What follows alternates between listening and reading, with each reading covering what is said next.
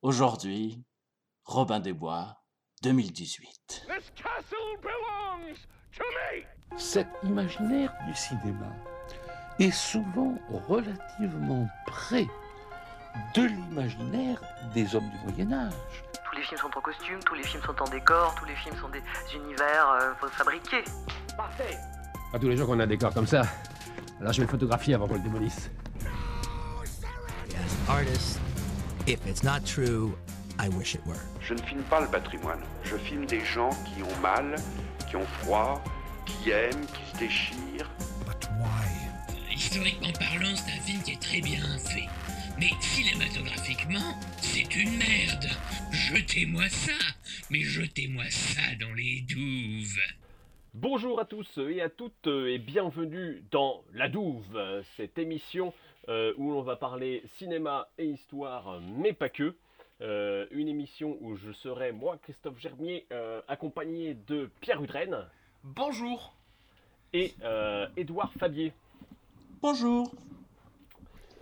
Euh, voilà, donc c'est une, toute nouvelle émission euh, qu'on voudrait consacrer au cinéma en costume, euh, avec dans l'idée de ne pas nous intéresser forcément au caractère historique du film, mais bien essayer de voir ce qu'on peut en tirer, quel que soit, on va dire, son, son, niveau global ou juste son niveau de, de crédibilité historique.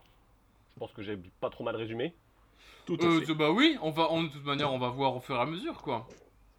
Et donc, euh, pour commencer, en tant que pilote de cette émission, euh, on a décidé de se pencher sur le film Robin des Bois, sorti en 2018, que je vais laisser mon ami Pierre Udren, réalisateur, présenter.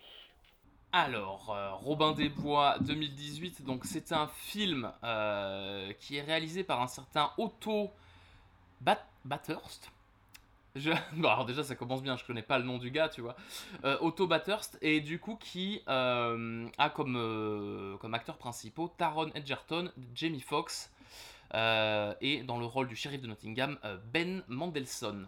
Et c'est du coup une énième bah, euh, réadaptation de Robin des Bois, et on a décidé de vous parler de ce film-là, parce que justement, très rapidement, quand on le visionne, on se dit que ce film-là a fait un choix qui n'est pas du tout le choix d'aller dans le sens d'un film historique classique, on va dire.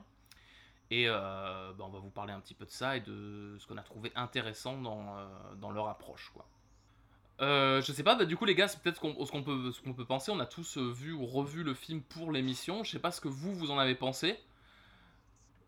D'un point de vue juste, euh, bah, comment vous avez apprécié votre séance personnelle, quoi. Ouais, c'est ça, voilà, juste un avis personnel. Edouard Oui. Alors, je dirais, voilà, énième, comme tu l'as dit, énième adaptation qui qui a quand même qui qui qui fait un virage assez important par rapport aux autres, c'est qu'il il se situe quand même dans une période bien particulière et qui, ma foi, moi, ne m'a pas forcément plu, mais T'es poli, t'as passé un film de merde, c'est ça le, Pas un film de merde, non. Mais j'attendais mieux.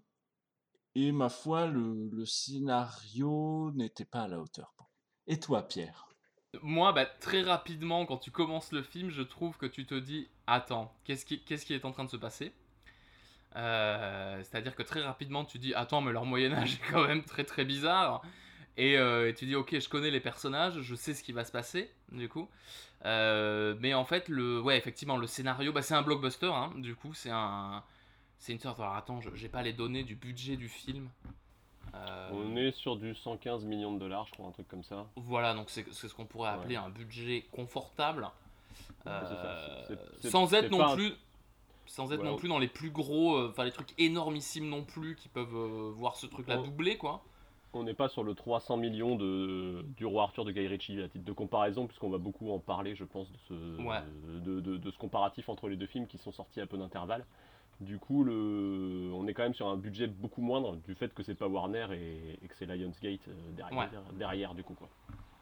Et, euh, et du coup, ouais, bah, quand on regarde le film, en fait, moi, assez rapidement, je me suis dit, oula, euh, ça a l'air d'être, un peu, euh, un peu nul. Et, en fait, le truc, c'est que le, bah, c'est pour ça qu'on a décidé de vous en parler aujourd'hui. Très rapidement, il y a un sous-texte qui se développe dans le film, qui moi m'a rendu le truc intéressant. Non pas, tu vois, c'est pas intéressant en tant que film, je trouve, mais c'est intéressant en tant que qu'objet à analyser que bah, scénaristiquement, qu'est-ce qu'ils ont voulu faire en termes de choix artistiques, qu'est-ce qu'ils ont voulu faire et euh, de voir qu'en fait ils parlent bah, plutôt de notre époque euh, de façon Oui, assez fait. frontale en fait. Et euh, toi, Chris, qu'est-ce que t'en as pensé? Euh, bah, moi j'en ai pensé que le premier visionnage euh, s'était fait dans un certain état d'ivresse et que peut-être c'était pas plus mal arrivé au deuxième de, euh, d'avoir eu ce confort là. Non, euh, il est pas. Je sais, je sais pas, c'est un film qui, a, qui est pas ouf, qui a rien de foncièrement mauvais, je trouve à n'importe Mm. quel moment. Il y a Mm. cette espèce de. Je, je vais reprendre l'expression de notre bien-aimé Lambert Michaud en disant qu'il y a une espèce de nivellement par le milieu euh, du truc. On n'est pas, euh, on est sur quelque chose qui est pour moi l'équivalent de la série Witcher de Netflix, c'est-à-dire il n'y a pas de, tu pourras jamais dire que c'est vraiment nul, mais tu pourras jamais montrer que c'est vraiment bon non plus, quoi. Et Mm, du coup, Ouais. fait. ça, et comme on est dans cet entre-deux, bah, effectivement, il y a des choses intéressantes à en dire parce que euh, parce qu'il y a quand même une intention derrière, et puis ils ont quand Mm. même réussi à monter le projet. Donc ça veut Mm. dire qu'il y a quelqu'un qui l'a pensé viable à un moment. Ouais, c'est ça. Et Et, et il est aujourd'hui au chômage. Alors, le film, attends, si on peut encourager les gens à le voir, euh, le film a ça pour lui qu'il est pas chiant. C'est-à-dire que, Oui. alors, Ça, c'est dommage quand on parle d'un film en disant c'est ça le, le seul truc, mais c'est qu'il, ouais, il est pas chiant. Mm. Et euh, bah, je sais pas, on va vous donner des pistes Bon, il de fait- réflexion, quoi. Bah, il, il fait moins de deux heures. Je pense que Ouais. déjà euh, ça, ça peut, ça peut encourager les gens. Après, si les gens n'ont pas vu le film et qu'ils euh, écoutent ce podcast, je les inviterai à mettre en pause le podcast, à aller voir le film et à revenir Oui. après euh, Mhm. pour, euh, pour fait, les éléments d'analyse. Parce Ouais. que parce qu'on va quand même pas mal décortiquer de ce qu'on a eu de la conversation pré-production du podcast. Il y a beaucoup de choses à en dire. alors que pour beaucoup de gens, je pense que ça se résumerait à c'est de la merde. Ouais, c'est ça, ça. Bah nous, c'est la douve, hein, un peu. On va Voilà. plonger les deux pieds dans la merde pour vous expliquer pourquoi ce film est intéressant. C'est très motivant. Merci. Tu n'es plus Robin de Loxley. Tu es Robin des Bois. Je pense qu'il est bon de rappeler euh, les origines finalement de Robin des Bois. Donc Robin des Bois est un personnage fictif légendaire euh, du Moyen Âge anglais. Il est issu de la tradition orale tout d'abord, et puis à partir du XIVe siècle, il est devenu un personnage littéraire et un héros de chansons de gestes. Donc, ce pourquoi on le connaît principalement, finalement, c'est pour défendre les pauvres et notamment voler aux riches pour donner aux pauvres, en se cachant dans la forêt de Sherwood avec sa bande de compagnons. Ses origines sont assez floues, même euh, dans les textes littéraires. On ne sait jamais vraiment si c'est un noble, si c'est un braconnier. Comme tout personnage euh, légendaire, son origine est floue et ses actes et son histoire également. Chacun peut trouver ce qu'il veut dans cette légende. Et aussi, Voilà. t'as euh, t'as peut-être un peu le fait qu'à chaque période où la légende est re-racontée, finalement, il y a une, une couche en plus qui est celle de la période, du coup, qui vient se, qui vient se rajouter. Il est augmenté à chaque fois. euh. Ouais. Et D'abord, avec, il- euh, d'a- d'abord, il va y avoir Robin, puis il va y avoir Marianne, puis on va rajouter euh, Petit Jean, puis il va y avoir les rajouts de Frère Tuck qui sont assez tardifs, par exemple, Ouais. dans les personnages. Ouais. Tout à fait. Puis, euh, et puis après, bah, à partir du moment où il y a le cinéma du coup qui prend le, le truc en main, bah, c'est- c'est, euh, ces changements justement on peut les voir apparaître même visuellement quoi, puisqu'on a, euh, on a chaque version de, en fait, de, de Robin des Bois qui rajoute des trucs quoi. Et qui les réécrit. Il y, a, il y a- il y a juste un truc qui a vachement normé Robin des Bois, qui est l'espèce de somme du 19e siècle, qui a été faite Mm. aux États-Unis, euh, sur laquelle s'appuie euh, allègrement généralement les, bah, tout ce qui va être histoire du cinéma, notamment euh, du début, on va dire le premier film avec Douglas Fairbanks là, qui, est, qui est- qui est muet, Mm. jusqu'à euh, quasiment, euh, on peut dire, euh, Robin des Bois, Prince des voleurs, quoi, presque. Ouais. Enfin, quasiment jusque dans les années 90. On réécrit un peu toujours ce, ce truc-là, quoi qui a dû passer dans le domaine public depuis, mais euh, Robin des Bois a quand même des. euh, Robin des Bois a quand même des, des, des ayants droit, je pense. Quelque Mm. part, il doit y avoir des trucs. Ah ouais? Ouais, parce que Rid- Ridley Scott, par exemple, n'avait pas le droit de faire certaines choses sur le film. Genre, Robin des Bois n'avait pas le droit d'être habillé en vert. Et euh, il n'a pas le droit de tirer plus de 15 flèches ou un truc comme ça dans, dans tout le film. Mais alors attends, est-ce que ça, est- est-ce que ça, c'est pas des ayants droit cinématographiques de, euh, je sais Ouais, pas, la ver- imaginant la version d'Errol Flynn fait qu'ils ont, euh, tu sais, euh, Ouais, euh, le fait qu'il est habillé en vert ou. euh, C'est ça, donc euh, il y, a- Ouais. il y a quand même- il y a quand même cette idée que, voilà, en fait, pendant très longtemps, il appartenait à tout le monde, et puis maintenant, il y a peut-être des versions qui appartiennent à des gens, quoi. hum. C'est c'est assez différent. Enfin, en Angleterre, c'est un, un personnage national en fait aussi. Il y a aussi ce truc-là. Tout à de- fait, c'est ouais. une- C'est une figure nationale comme, euh, je sais pas à quoi c'est comparable chez nous, à Jeanne d'Arc peut-être un peu. Euh, si ouais, se que Jeanne d'Arc, c'est moins, c'est moins fictif, quoi. Tu vois, il y a, il y a presque le Oui, côté. bien sûr, euh, oui, bien sûr. Je pense que dans la comparaison, on est, on est euh, quelque part entre le roi Arthur et Char- entre, entre le roi Arthur et Charlemagne, à mon avis. Euh, Ouais. tu vois, on est Mhm. quelque part euh, dans ce milieu-là, quoi. Dans cet entre-deux. Mhm. Donc Robin des Bois s'inscrit dans cette longue euh, tradition, même cinématographique aujourd'hui, mais on aura peut-être l'occasion d'y revenir après avoir parlé du Ouais. film. Euh, et euh, bah, aujourd'hui, on a la version 2018 euh, qui est sortie, euh, dans laquelle euh, il y a beaucoup de choses à dire, parce qu'en fait, c'est vraiment un film de 2018, et à peu de choses Mm. près, ça pourrait être, que- ça, ça pourrait être une fiction euh, moderne, quoi. Ça pourrait presque ne pas se revendiquer de Robin des Bois, et ça aurait des- on aurait à dire les mêmes choses. Mais tu Tout sais que. Edouard, ouais. Je, euh, juste pour dire, et d'ailleurs c'est un peu le but de cette émission, chaque production cinématographique, qu'elle soit une adaptation ou pas, est également le fruit de, sa, de l'époque dans laquelle il est tourné. C'est- Alors moi, la, la question que je me suis posée vraiment, mais alors pas, pas, euh, là en revoyant le film pour l'émission, c'est la première fois que je l'ai vu, c'est vraiment de se dire, attends, est-ce que c'est pas un moment des, des, des gars qui ont écrit un scénario Batman ou un scénario euh, Green Arrow, tu vois, enfin de- de- d'un Mhm. héros comme ça, euh, de comics vraiment. Et, euh, et à un moment, bah, ce scénario est arrivé chez des producteurs et ils se sont dit ah non, on va pas refaire un Batman ou un truc. Eh, vous avez qu'à faire Robin des Bois, tu vois, avec le, avec votre base. Et je pense que ce truc-là, en fait, est super apparent, quoi. C'est-à-dire que c'est euh, un film qui a beau euh, parler du, tu vois, vouloir s'inscrire dans la, le, ce truc Robin des Bois. En fait, c'est clairement euh, bah, une origin story de film de super-héros. euh, Habillé tu- en Robin des Bois, quoi. Complètement, ouais. Bah, ça se voit dès le début en fait, parce que le, dans les pre- le premier plan du film, c'est le plan traditionnel du bouquin, euh, Mhm. qui moi m'a m'a marqué, mais dans, par rapport à celui de Disney de 1973 qui s'ouvre Mhm. sur la même Tout à chose. Mhm. Euh, Il y a ce plan du livre au départ, et hop, quand ils ouvrent le livre, on s'attendrait à avoir le, le classique, euh, tu sais, l'écriture en gothique euh, avec les enluminures et tout ça, et paf, tu tombes sur une planche de BD en fait. Et direct, tu rentres du coup dans la logique comics, et même le film se revendique, euh, alors tu le découvres au générique de fin, se revendique de, Mm. la, de la tradition orale de Robin des Bois.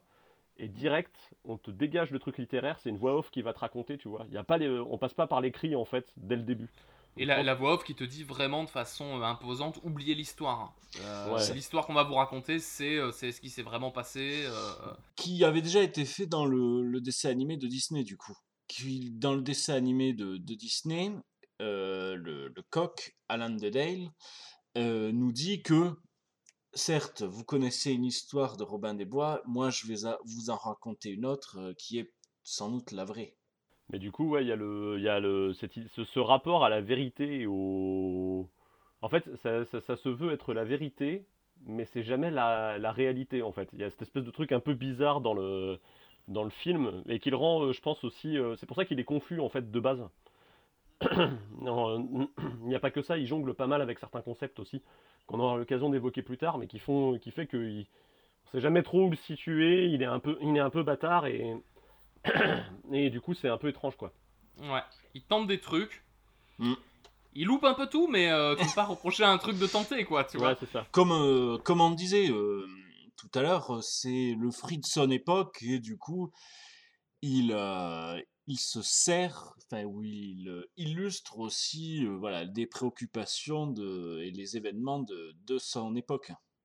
Bah, en fait, on peut le voir directement dans le dans le l'intro du film, quoi, qui est euh, qui est alors très rapidement, on nous présente un petit peu euh, donc Robin de Loxley, qui est joué par euh, Taron Egerton. Euh, rapidement, on se rend compte qu'il y a un problème parce que d'habitude, tu sais, ils essaient de mettre, alors suivant l'époque, une coupe mulet, une petite armure, un petit truc qui fasse un peu médiéval. Là, vraiment, il a la coupe de cheveux de d'un jeune cadre dynamique qui bosse chez Airbus. Et tu sens qu'il tu sens qu'il n'y a pas plus de préparation. Bah, et en fait, euh, il, sort, il- il sort tout juste. euh, Edgerton, à ce moment-là, il sort tout juste de Kingsman 2, en fait. Puisque le, puisque le, le film Robin des Bois, le tournage a été euh, repoussé pour que lui il puisse jouer le rôle. Donc je pense qu'il est vraiment juste sorti de ce rôle de Kingsman et, et il a la coupe de cheveux qu'il doit avoir dans Kingsman 2. J'ai pas vérifié, mais euh, Ouais, à non, mon mais si, avis, c'est- c'est ça. hein. C'est complètement ça. Et même le, le, le, le fait qu'il fasse tête d'affiche, alors qu'à ce moment-là, en fait, il a, il a juste fait euh, un, pro- enfin, tu vois, un, un film en tête d'affiche qui est Kingsman, du coup. Euh, le fait qu'il soit tête d'affiche dans celui-là était conditionné au succès de Kingsman, justement. Il y a, ce truc-là que les producteurs ont dit Ah, on veut bien le mettre en tête, mais attendez, on va voir les résultats de Kingsman au box-office, voir si euh, il, peut tenir le, il peut tenir le truc, quoi. Et euh, bah, re- revoyez Kingsman. non, et alors, en fait, ce qui est, ce qui est marrant, c'est que très rapidement, dans le, bah, j'avance un peu là sur le fait de, en termes de comparaison entre des Oui, événements oui. qui sont pas du tout euh, médiévaux. ça, ouais. Il y a une comparaison qui est faite très très rapidement entre bah, la, la troisième croisade, du coup, Mm. euh, dans laquelle historiquement le film est censé se passer. Enfin, qu'on a, qu'on a souvent utilisé pour situer Robin Oui, des Bois du, du, fait- du fait de Richard Cœur de Lion, en fait. C'est Qui est ça, Quand même, Qui est quand même un ajout tardif par rapport à la légende, mais euh, qui fait que euh, aujourd'hui on le situe historiquement euh, à cet endroit-là, et notamment au cinéma, on l'a beaucoup fait. quoi. Et, là, du coup, ce qui se passe, c'est que ben, le, le, le- donc Robin des Bois, qui est un jeune noble qui vit dans son, dans son manoir, en fait, un peu à l'écart de Nottingham. donc là, c'est vraiment, tu vois, une sorte de Bruce Wayne, découvre un jour, tu vois, devant sa porte, qu'il est convoqué pour aller à la troisième croisade en Arabie. Et c'est vraiment marqué texto comme ça. Mm. euh, sur, le truc. C'est comme si les mecs, on leur disait Ah, vous partez à la première guerre mondiale. Tu vois? Il y a vraiment Ouais, bah, l'appellation le, du. le, truc, le truc de la conscription, quoi. Mais euh, C'est ça, ouais. Et, euh, et il se retrouve du coup, euh, il y a une petite partie du film où il se retrouve. euh, bah alors, c'est pas- c'est pas la troisième croisade, quoi, c'est la guerre en Irak en fait. Exactement. Et, euh, et je pense que c'est le premier truc où, genre, je sais pas vous ce que ça vous a fait, mais le, où on se dit Attends, attends, il se passe quelque chose. Là, ils ont fait des choix qui sont pas, euh, qui sont pas les choix du réalisme et qui sont, euh, qui sont vraiment un qui- qui- parti pris, quoi. ouais, qui sont pas les choix de, du Robin des Bois traditionnel auquel on aurait pu s'attendre, quoi.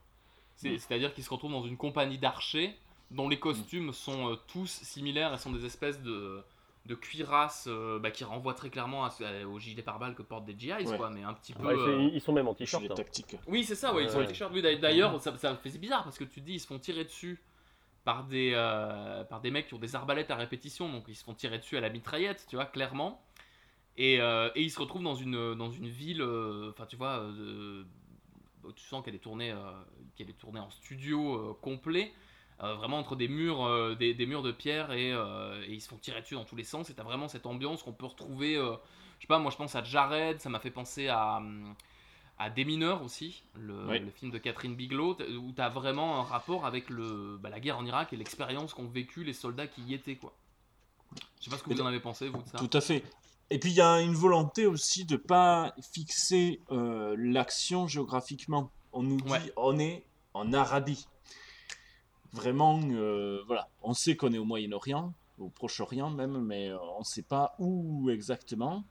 Si ce n'est qu'on nous dit qu'on est dans la péninsule de Képrit. Mhm. Du coup, Képrit qui veut dire euh, en turc euh, allumette. Donc on peut se dire que c'est finalement l'étincelle qui va euh, allumer l'histoire. On se fout pas de votre gueule dans ce podcast, on a fait euh, de la traduction.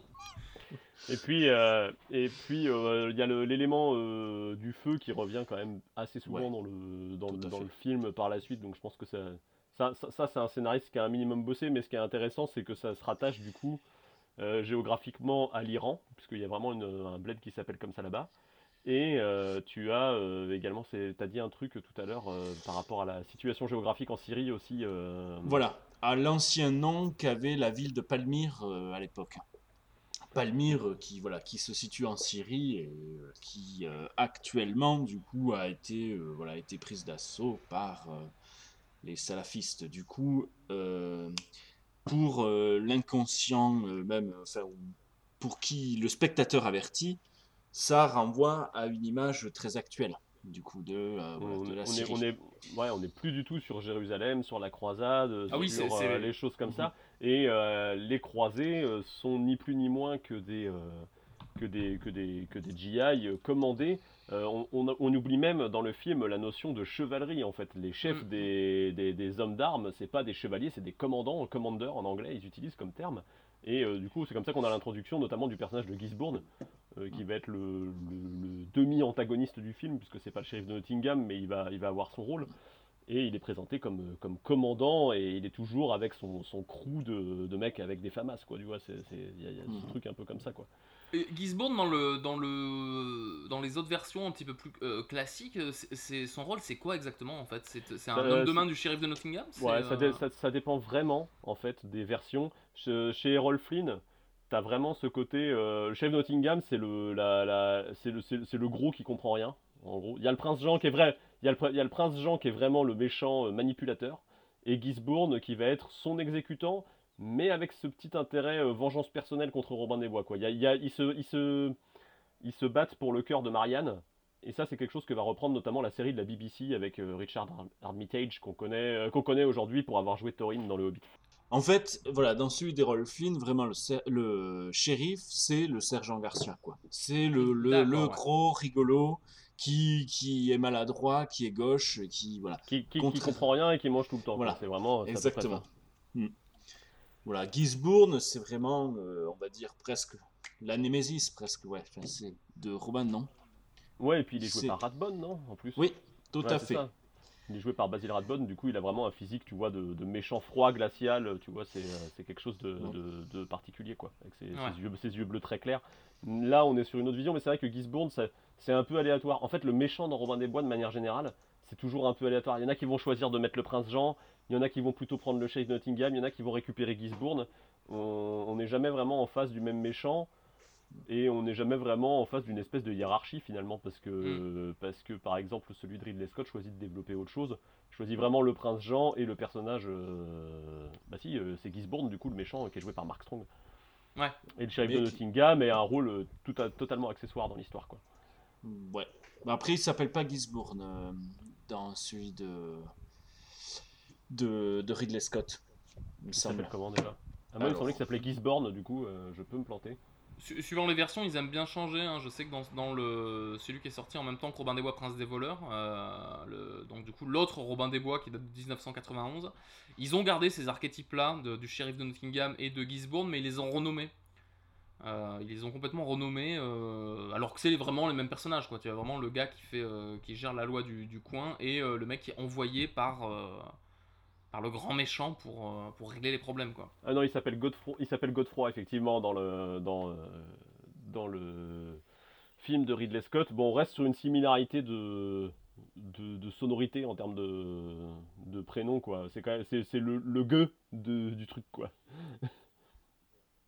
un truc aussi très euh, voilà sonorité française du coup normand du coup voilà enfin ça renvoie un peu à ce à ce qu'on ne retrouve pas d'ailleurs dans celui de 2018 mais qui est la rivalité entre saxons et normands qu'on retrouvera dans les anciens Robin des Bois qui sont euh, voilà ou en Et chez, ouais, c'est ça. Et chez Scott, ça se traduira par français, anglais quoi. Du coup. euh, Ouais. exactement Mais c'est marrant parce que même la notion de- d'Angleterre, je sais- je sais pas si. euh, Enfin, tu vois, que- quelle a été- c'était quoi votre réaction, vous, quand vous avez vu le. euh, Du coup, ce qui se passe dans le film, c'est que rapidement, Robin des Bois euh, est blessé à la guerre, donc du coup, euh, renvoyé chez lui, il est démobilisé. Il est démobilisé parce qu'il est noble, d'ailleurs. C'est-à-dire que. Hmm. Il y a des gars qui veulent le buter, puis en fait, c'est juste ils le blessent, puis ils disent Ah non, t'es noble, on te renvoie chez toi. Et euh, la guerre est finie pour lui. Mm. Et, euh, et dans les cales du bateau, c'est glissé euh, donc Jamie Foxx qui joue le personnage de Petit Jean. En fait, c'est un peu c'est pareil, le personnage de Petit Jean est, assez euh, étrange. Ils ont fait là dans ce film-là en 2018 une sorte de mix de plusieurs trucs. Petit Jean, c'est vraiment le rôle du mentor de, Robin.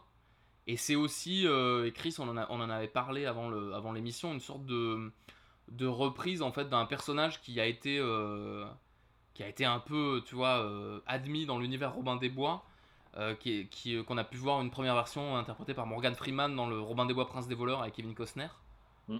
qui est un peu le bah, le, le, le bon le, mort le- en fait. le bon, le bon sarrasin en fait. dans- ouais, dans- c'est dans ça, qui, qui revient des croisades en fait avec Robin des Bois quoi.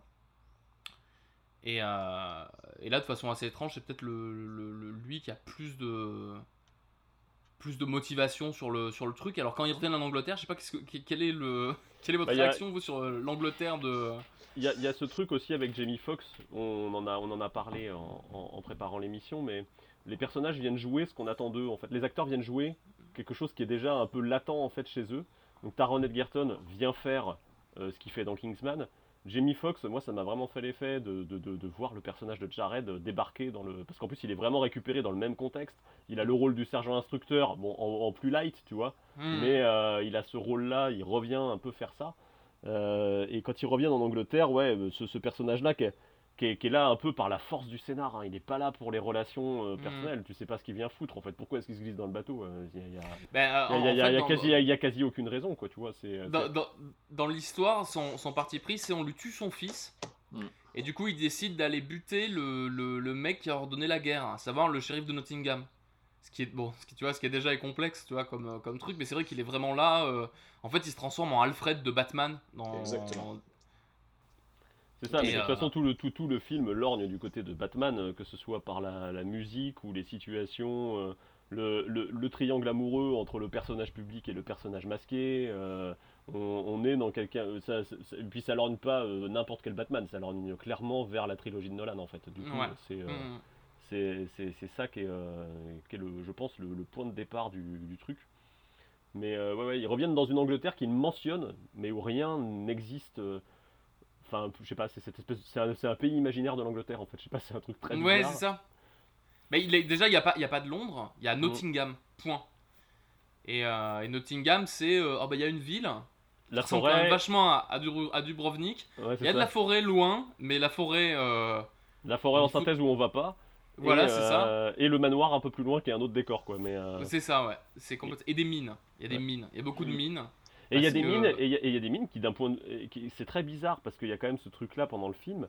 Il y a des mines qui vont avoir leur importance dans l'histoire, mais qui ne sont pas rattachées juridiquement à Nottingham, parce que le moment dans le film où le shérif de Nottingham décide de les attaquer, il dit ah je sors de ma juridiction et tout. Et t'es là, mais en fait c'est toi le chef du pays, du coup euh, c'est trop Euh, bizarre que tu que aies besoin d'une autorisation pour aller leur taper dessus en fait. Ça devrait, ça devrait, ça devrait juste être tes serfs en fait, tu vois, c'est très étrange. Ça fait partie des trucs où, ils ont, où tu te dis Ah, bah euh, ok, je... leur référentiel à eux n'est pas complètement expliqué euh, tout le temps dans le film. Du coup, tu découvres des trucs en même temps que, en même temps que le scénario et ça fait, et ça fait un peu bizarre quoi. Bah notamment sur ce truc-là, il y a quelque chose d'un peu étrange. En fait, c'est juste que ça, t'as l'impression que c'est une espèce de justification pour que, parce que du coup, euh, on peut passer rapidement. hein. Robin revient euh, en Angleterre, il retombe sur Marianne, mais ça fait 4 ans. Du coup, elle s'est remaquée avec un autre mec. Du coup, il est vénère et il découvre que Marianne, elle fait, euh, qui est jouée du coup par, euh, j'arrive pas à prononcer son nom.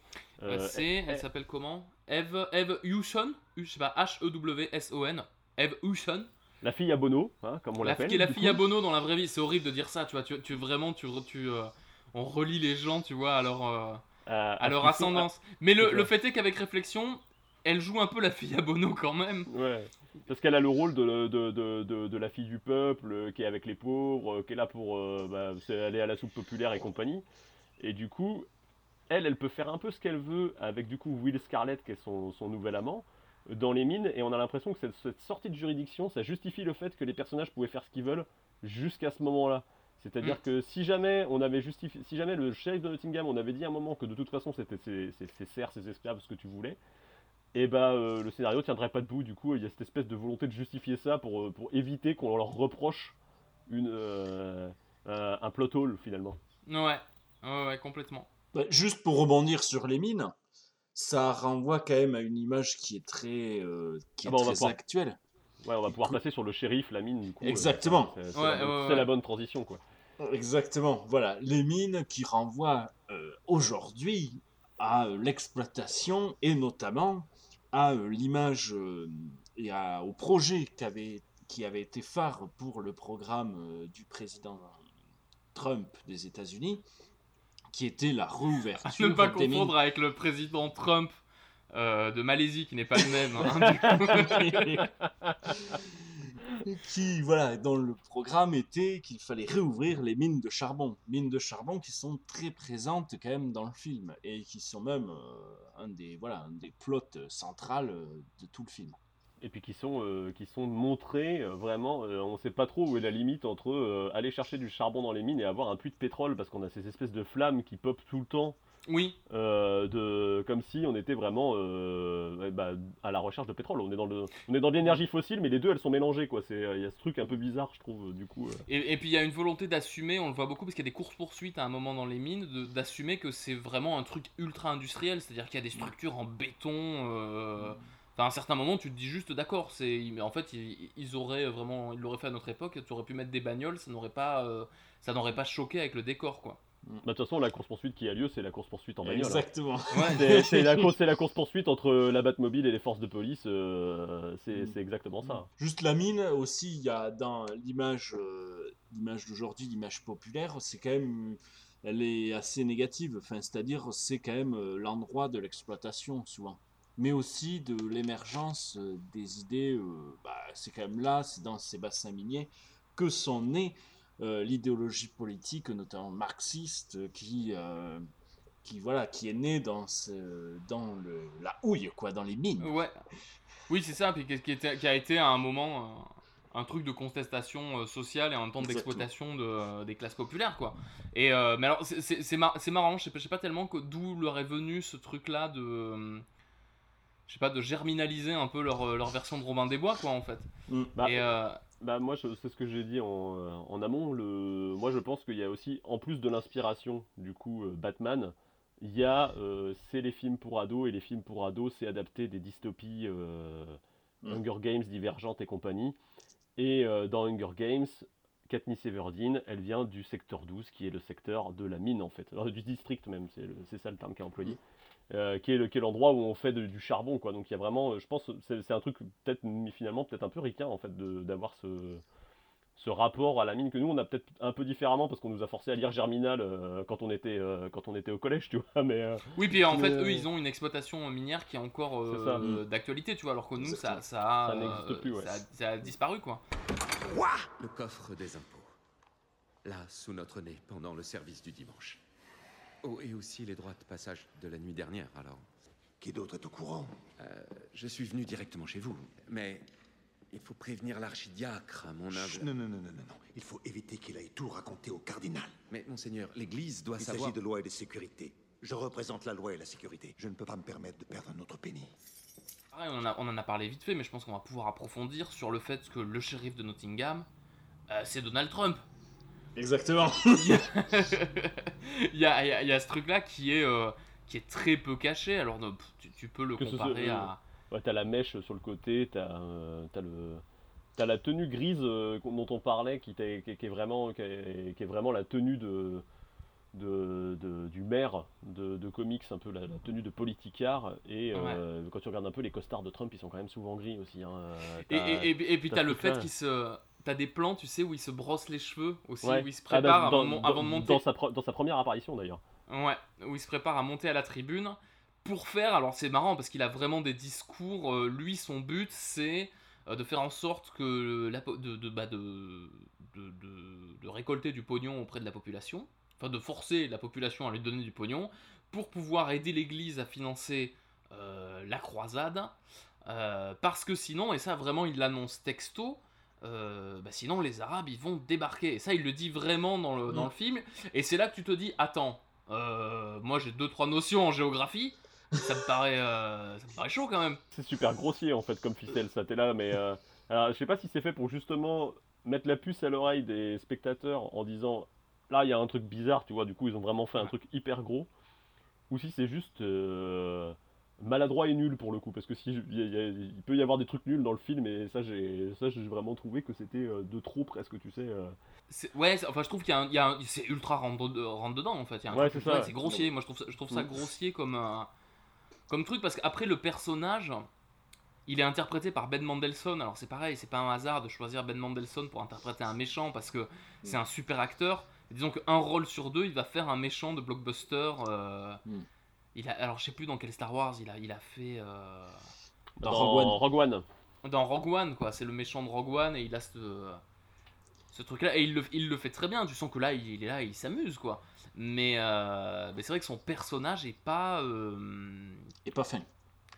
En fait, en fait, tout le scénario, c'est ça le truc, c'est que souvent. euh, Il y a, y a- rien qui est un peu subtil dans le scénar. de il y a- voilà, il y a rien qui est creusé. Ouais. Il y, a- il y a très peu de choses qui sont euh, analysées plus d'une scène, quoi. Et, euh, et du coup, ouais, bah alors voilà, il y a, y a y a ce rapport un petit peu là qui est fait. Alors, de façon un peu plus large, je pense qu'on peut. euh, c'est quand même. Je sais pas si le réalisateur est anglais, mais il y a une partie de l'équipe de, Bah, y a de une- création une- qui est anglaise. Je sais Il y pas a si quand même une grosse partie qui est anglaise, hein. puis même euh, Ouais. les, les acteurs ils sont britanniques, hein, quasi tous. C'est hein. ça. Et du coup, je sais pas si on peut, tu vois, euh, euh, calquer Boris Johnson, pareil, sur cette espèce de prisme-là qui est un peu, tu vois, dans la mouvance populiste du. Tout à fait, oui. Du, D'aujourd'hui. du- du truc. Alors, ouais, c'est ça. Alors, du coup, je. Tu vois, est-ce qu'on pourrait calquer Marine Le Pen aussi sur le personnage du shérif de Nottingham? Je, je sais pas si on peut aller jusque-là, mais les scénaristes, en tout cas, eux, ça a été une volonté à un moment vraiment très très forte, quoi. Mhm. De, de faire ça. Voilà. Donc oui, le, le réalisateur est bien anglais. hein, Voilà. Ouais. Alors, Et- le, alors le problème de l'équipe, en fait, elle est compliquée à analyser parce que les, les- les gens qui sont dedans ont fait, ont fait assez peu d'autres trucs. Le, le réalisateur, il a réalisé. euh, Des, ép- des épisodes de série du coup. Ouais. Ouais, c'est ça, il a réalisé des épisodes de série, un épisode de Black Mirror.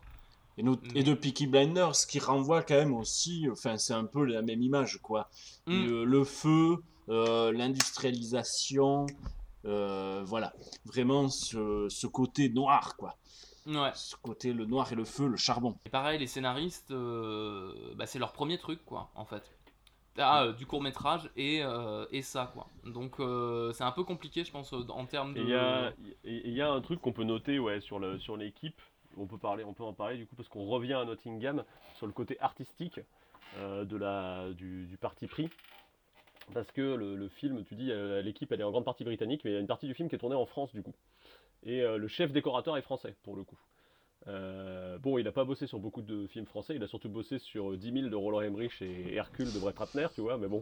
Yes, bah lui, il est dans son, euh, il est dans son domaine, quoi. Il est dans son élément, quoi, le, le blockbuster estival de, de fin d'été. Hein. Euh, c'est vraiment Ouais. le blockbuster de fin d'été. Je crois qu'il est sorti en septembre. Robin des Bois et Hercule, c'était pareil, je crois.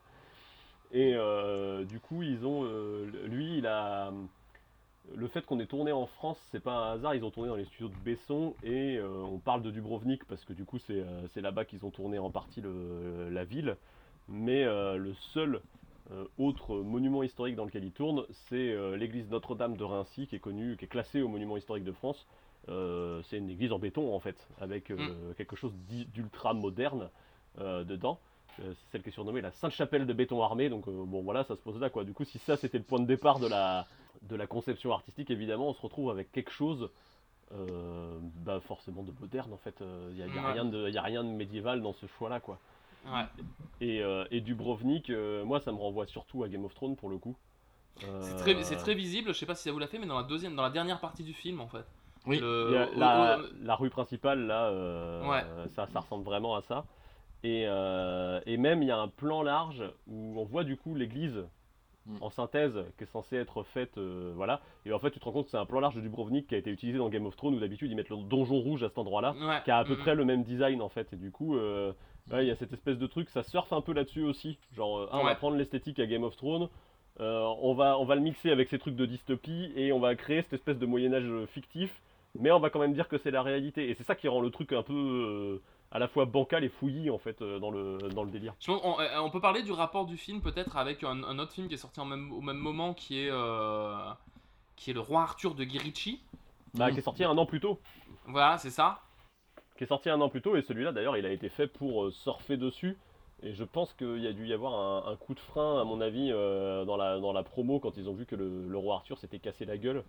Euh, la, la sortie de... Enfin moi je me souviens qu'ils avaient fait beaucoup de promos avant que celui de Guy Ritchie sorte et quand ils ont vu que le film de Guy Ritchie s'était pété la gueule ça a été un peu plus passé en, en, en sous-main en termes de sortie c'était plus confidentiel quoi finalement. Mais non, je, je disais, le film de Guy Ritchie, il avait ça de, de très intéressant, que c'était c'était pas un très bon film sur le roi Arthur, mais c'était un très bon Robin des Bois. C'est-à-dire que rapidement dans le film, euh, le roi Arthur, il trouve une bande de copains, et puis ils vont euh, voler aux riches pour donner aux pauvres, et, euh, Mm. et, et du coup, bah, ce que fait traditionnellement un petit peu, un petit peu Robin des Bois, quoi. Et du coup, bah, Robin des Bois est un, est un film Batman. euh, Ouais c'est ça. C'est ça, quoi. il Y a, il y a- Et le, film de Ritchie, pour en avoir rematé la première demi-heure, a quand même une volonté euh, pour le coup plus histo que même si je pense que c'est youpi la teuf en termes euh, en termes de costumes et tout ça, mais il y a quand même y a, y a- il y a quand même une volonté plus historique quand tu vois comment les personnages sont fringués. Alors il y a les personnages principaux où c'est un peu la teuf, mais tout ce qui est dans les arrière-plans, euh, tu sens que ça vise un peu à recréer un Moyen Âge fictif. Il y a des armoiries, des machins, des trucs là, ce que t'as Ouais. pas du tout en fait. Oui, c'est vrai que là, là- ouais, c'est vrai que là, il y a aucune. euh, Il n'y a pas de blason, il n'y a pas de. Et puis même ce côté moderne, il est revendiqué dans la scène du bal. En fait, tu prends le Robin des Bois, le- dans Robin des Bois, la scène du bal, euh, avec cette espèce de musique tech, euh, le casino, euh, le truc qui était, euh, qui te sort complètement de, de- de ce que pourrait être une fête médiévale. Oui, Edouard, je te, je te passe la parole. Il y a des blasons, mais ils sont présents que lors de la, enfin, du meeting, là, de l'allocution du shérif, justement. Mais par contre, au niveau des blasons, il y a beaucoup, beaucoup de choses. C'est-à-dire, on a le royaume de Jérusalem, euh, euh, les trois lions anglais, enfin les trois léopards anglais. Voilà, il y a beaucoup, beaucoup de choses. Tu, tu as fait des arrêts sur image pour calculer les blasons qui sont en arrière-plan sur. euh, En Vous fait, êtes un malade, monsieur. Il- il- voilà, il y a vraiment comme des fanions autour de la Ouais. tribune du shérif, là, l'espèce de mini-cour, quoi. Mais, mais, mais qui est le décor le plus médiéval du film en fait? Ouais. Moi j'ai moi, j'ai trouvé. euh, Mm. c'est- C'est le truc qui me renvoie le plus à un imaginaire médiéval de, de tout le film en fait. Et il y a une, une espèce d'organisation aussi de. Enfin, je sais pas, le- les, les religieux, justement, dans cette scène-là, sont montrés un peu. Tu sais, ils sont tous vêtus en jaune. Mhm. Il y a, y a un espèce, il y a un espèce de truc comme ça, quoi. Une volonté de visuellement qu'on puisse. euh, Les identifier rapidement. euh, Ou C'est ça, ouais, identifier des, des sortes d'ordres sociaux. Alors, on va peut-être on va voir après que c'est pas du tout comme ça qu'ils sont perçus, quoi. En tout cas, qui sont présentés. Mais euh, sinon, ouais, le côté médiéval du film. Euh... Voilà, quoi. Ah oui, tout à fait. oui. Disons que euh, traditionnellement, dans l'univers médiéval, il y a le fa- les fameux trois ordres, du coup, euh, le tiers état, les le clergé et la noblesse. Là, on a l'impression qu'on se résume plus à deux, hein, c'est-à-dire le peuple et les pauvres, et puis il y a les riches qui exploitent les pauvres. Sachant que du coup, il y a aussi le- le- la, la vision qui est montrée de la de l'église. Elle est présente, l'église. Même le, le grand méchant du film, celui qui contrôle le shérif, c'est. euh, alors, il l'appelle le cardinal, je crois. Oui, Ouais, c'est ça. ouais. Euh, qui est euh, qui a un, alors qui est un peu euh, en fait qui serait l'équivalent du, du prince Jean dans, dans les autres versions de Romain des Bois un petit peu Et, quand puis quand même le physique de prince, du prince Jean, euh, tel Oui. qu'il pourrait être incarné en plus. euh. Il est joué par F. Murray Abrahams, qui est juste une, bah, une espèce de gueule de, de- de- de- d'acteur de, ciné, quoi. Avec, euh, il a la peau grêlée un peu, il a un gros nez, enfin, il, vraiment, il en, il en impose. euh, tu, tu le mets pas dans, dans la peau d'un jeune premier, quoi. Mais euh, en fait, c'est le genre d'acteur qui est fait pour la HD finalement. oui, c'est ça. il est vallonné, quoi. Et, euh, et, et en fait, le, le, le- ouais, le, la, l'église, qui est, qui, enfin, tu vois, qui est un truc qui, euh, médiévalement, tu vois, c'était vraiment une organisation de la société. Ici, euh, ils ont pris un espèce de parti, de, de parti euh, pris qui est, tout, qui est explicable, en fait. qui est que les, hum, bah, tous les tous les religieux, tous les curés, alors on n'a même pas vraiment de nom de tu Mm. vois quelle est leur occupation, mais en fait c'est juste des, des gros mecs chauves qui comptent des sous. Mm. Et, euh, et, Et ça- et ça en fait, Varys. il- Ouais, c'est- voilà, ouais, c'est ça. On avait trouvé que ça, ça nous, ça nous rappelait du coup le personnage de Varys dans Game of Thrones, qui est le, le chef des comploteurs un petit peu, et qui est cette espèce de personnage euh, assez abject, quoi, qui est, euh, qui est tout gros et tout chauve dans son coin et qui complote. Et euh, le personnage qui a, enfin, il y a deux personnages qui ont un rapport à la fois euh, très succinct. On va avoir euh, bah, frère Tuck, du coup. Alors dans Robin des Bois, bah, c'est un curé, quoi. Ici, c'est assez étrange parce qu'il ressemble un peu. euh, Bon, moi, il m'a fait penser à. hum, à, euh, qui est cet acteur? Le, Un acteur anglais qui est, qui est sorti avec Katy Perry à un moment. C'était le mec avec Katy Perry. Je trouve plus son nom. Donc ce n'est pas Orlando Bloom du Non, coup. attends, euh, Russell Brand. Il m'a fait penser à Russell Brand, tu sais, Oui. l'acteur qu'ils Oui. ont trouvé. C'est-à-dire qu'il a vraiment cette espèce de côté euh, mec dédingandé, tu vois, avec un look Mm. de, de chanteur de, de mi-metal folk, tu vois, un truc un peu comme ça. Mais, mais Euh, il est chanteur- rigolo, il est sympa. Il a strictement rien de religieux. Mm. Et, euh, et même à un moment du film, il va être défroqué, quoi. Mais en fait, il a juste une occupation scénaristique. C'est qu'il est euh, plus ou moins dans le camp des méchants, entre guillemets. Et du coup, il va servir à c'est- faire avancer ouais, l'histoire. c'est l'indique en fait. Ouais, c'est ça. Mm. Et, euh, et l'autre personnage qui a un rapport à la foi, qui apparaît au détour d'une scène et on se dit Ah oui, d'accord, c'est euh, Petit Jean, du coup. Mais ce qui est très étrange, hein, c'est- ce qui est très étrange, parce que du coup, euh, ils avaient, euh, ils avaient quelque chose de tout trouvé en, en- pas en mixant les deux personnages, mais ils pouvaient faire du personnage de Frère Tuck un autre petit Jean, tu vois, et, et faire de- du personnage de Jamie Foxx un Frère Tuck pour avoir le rapport à la fois concentré dans le Mm. même personnage et ça aurait été crédible. Et enfin, ça, aurait été crédible, ça aurait pu être une idée, tu vois, et ils ont quand même choisi cette espèce de de, de, de, de chassé-croisé, on va dire, entre les, entre les deux, de les inverser. C'est euh, vrai que c'est un peu bizarre parce qu'ils ont besoin dans leur intrigue, je pense, ouais, effectivement, de, de ce personnage à infiltrer qui va leur permettre d'avoir des infos en fait. Parce Mm, qu'on est, ça. parce qu'on est sur un scénario qui est typiquement, euh, typiquement l'application d'un échange d'informations. Quoi. Les gens, ils ont besoin des infos pour arriver à tel point, donc du coup, ils s'échangent des infos. Faut qu'il y ait ce personnage-là qui ait une fonction en fait. Mais d'ailleurs, dans le scénario, enfin, c'est un peu ça. Il y a que, il y a pas, il y a pas un seul truc qui est vraiment euh, original dans le scénario. Quoi. Il y a que des trucs qu'on a pu voir à d'autres endroits et c'est vraiment des. hum, Bah, euh, C'est une espèce de ouais, c'est ça, en fait, c'est ça, c'est euh. une espèce de, de- d'étalage de grosses ficelles, quoi. Et euh, c'est, bah, c'est un des principaux défauts du C'est film. pas faux. Après, euh, euh, on peut voir. euh, alors, ça, c'est. J'ai pas été le seul à le relever. Il y a aussi les, critiques cinéma, mais il y a d'un côté un islam plutôt lumineux et qui est plutôt un bon, quoi. Avec frère, avec Petit Jean qui, voilà, finalement, qui, a une foi, on va dire, entre guillemets, propre, positive, voilà, et vraiment la foi euh, catholique, si- qui est par contre, euh, qui est vue comme euh, l'Église est corrompue, il fornique hein, à tout va. Il n'y a, pas de débat. Oui, c'est vrai que le- la, la, la, la backstory du, de, du shérif de Nottingham, c'est qu'il est orphelin et, du coup qu'il, et que du coup il déteste l'église, mais il se sert quand même de l'église parce que le- l'église. euh, Enfin, tu vois, il y, a- une espèce de sombre histoire de. euh, quand j'étais petit dans l'orphelinat, euh, il y avait des vieux monsieur riches, donc les nobles, tu vois, qui venaient faire des trucs avec les gamins, quoi. Il y a ce truc-là qui est très. qui est euh, ouais bah, tu vois c'est un, arch- un archétype de, de, la, de, la religion vu vraiment par un prisme très moderne mais alors du coup en fait les personnages religieux ne servent qu'à ça dans le film quoi vraiment qu'à être dans le fond et à, et à servir de grands méchants quoi à aucun moment ce truc là est, est remis euh, Ouais, et puis ça fait penser à euh, ce côté. euh, c'est- presque un, un cliché du comics, euh, enfin du monde du comics, d'avoir le religieux véreux en fait.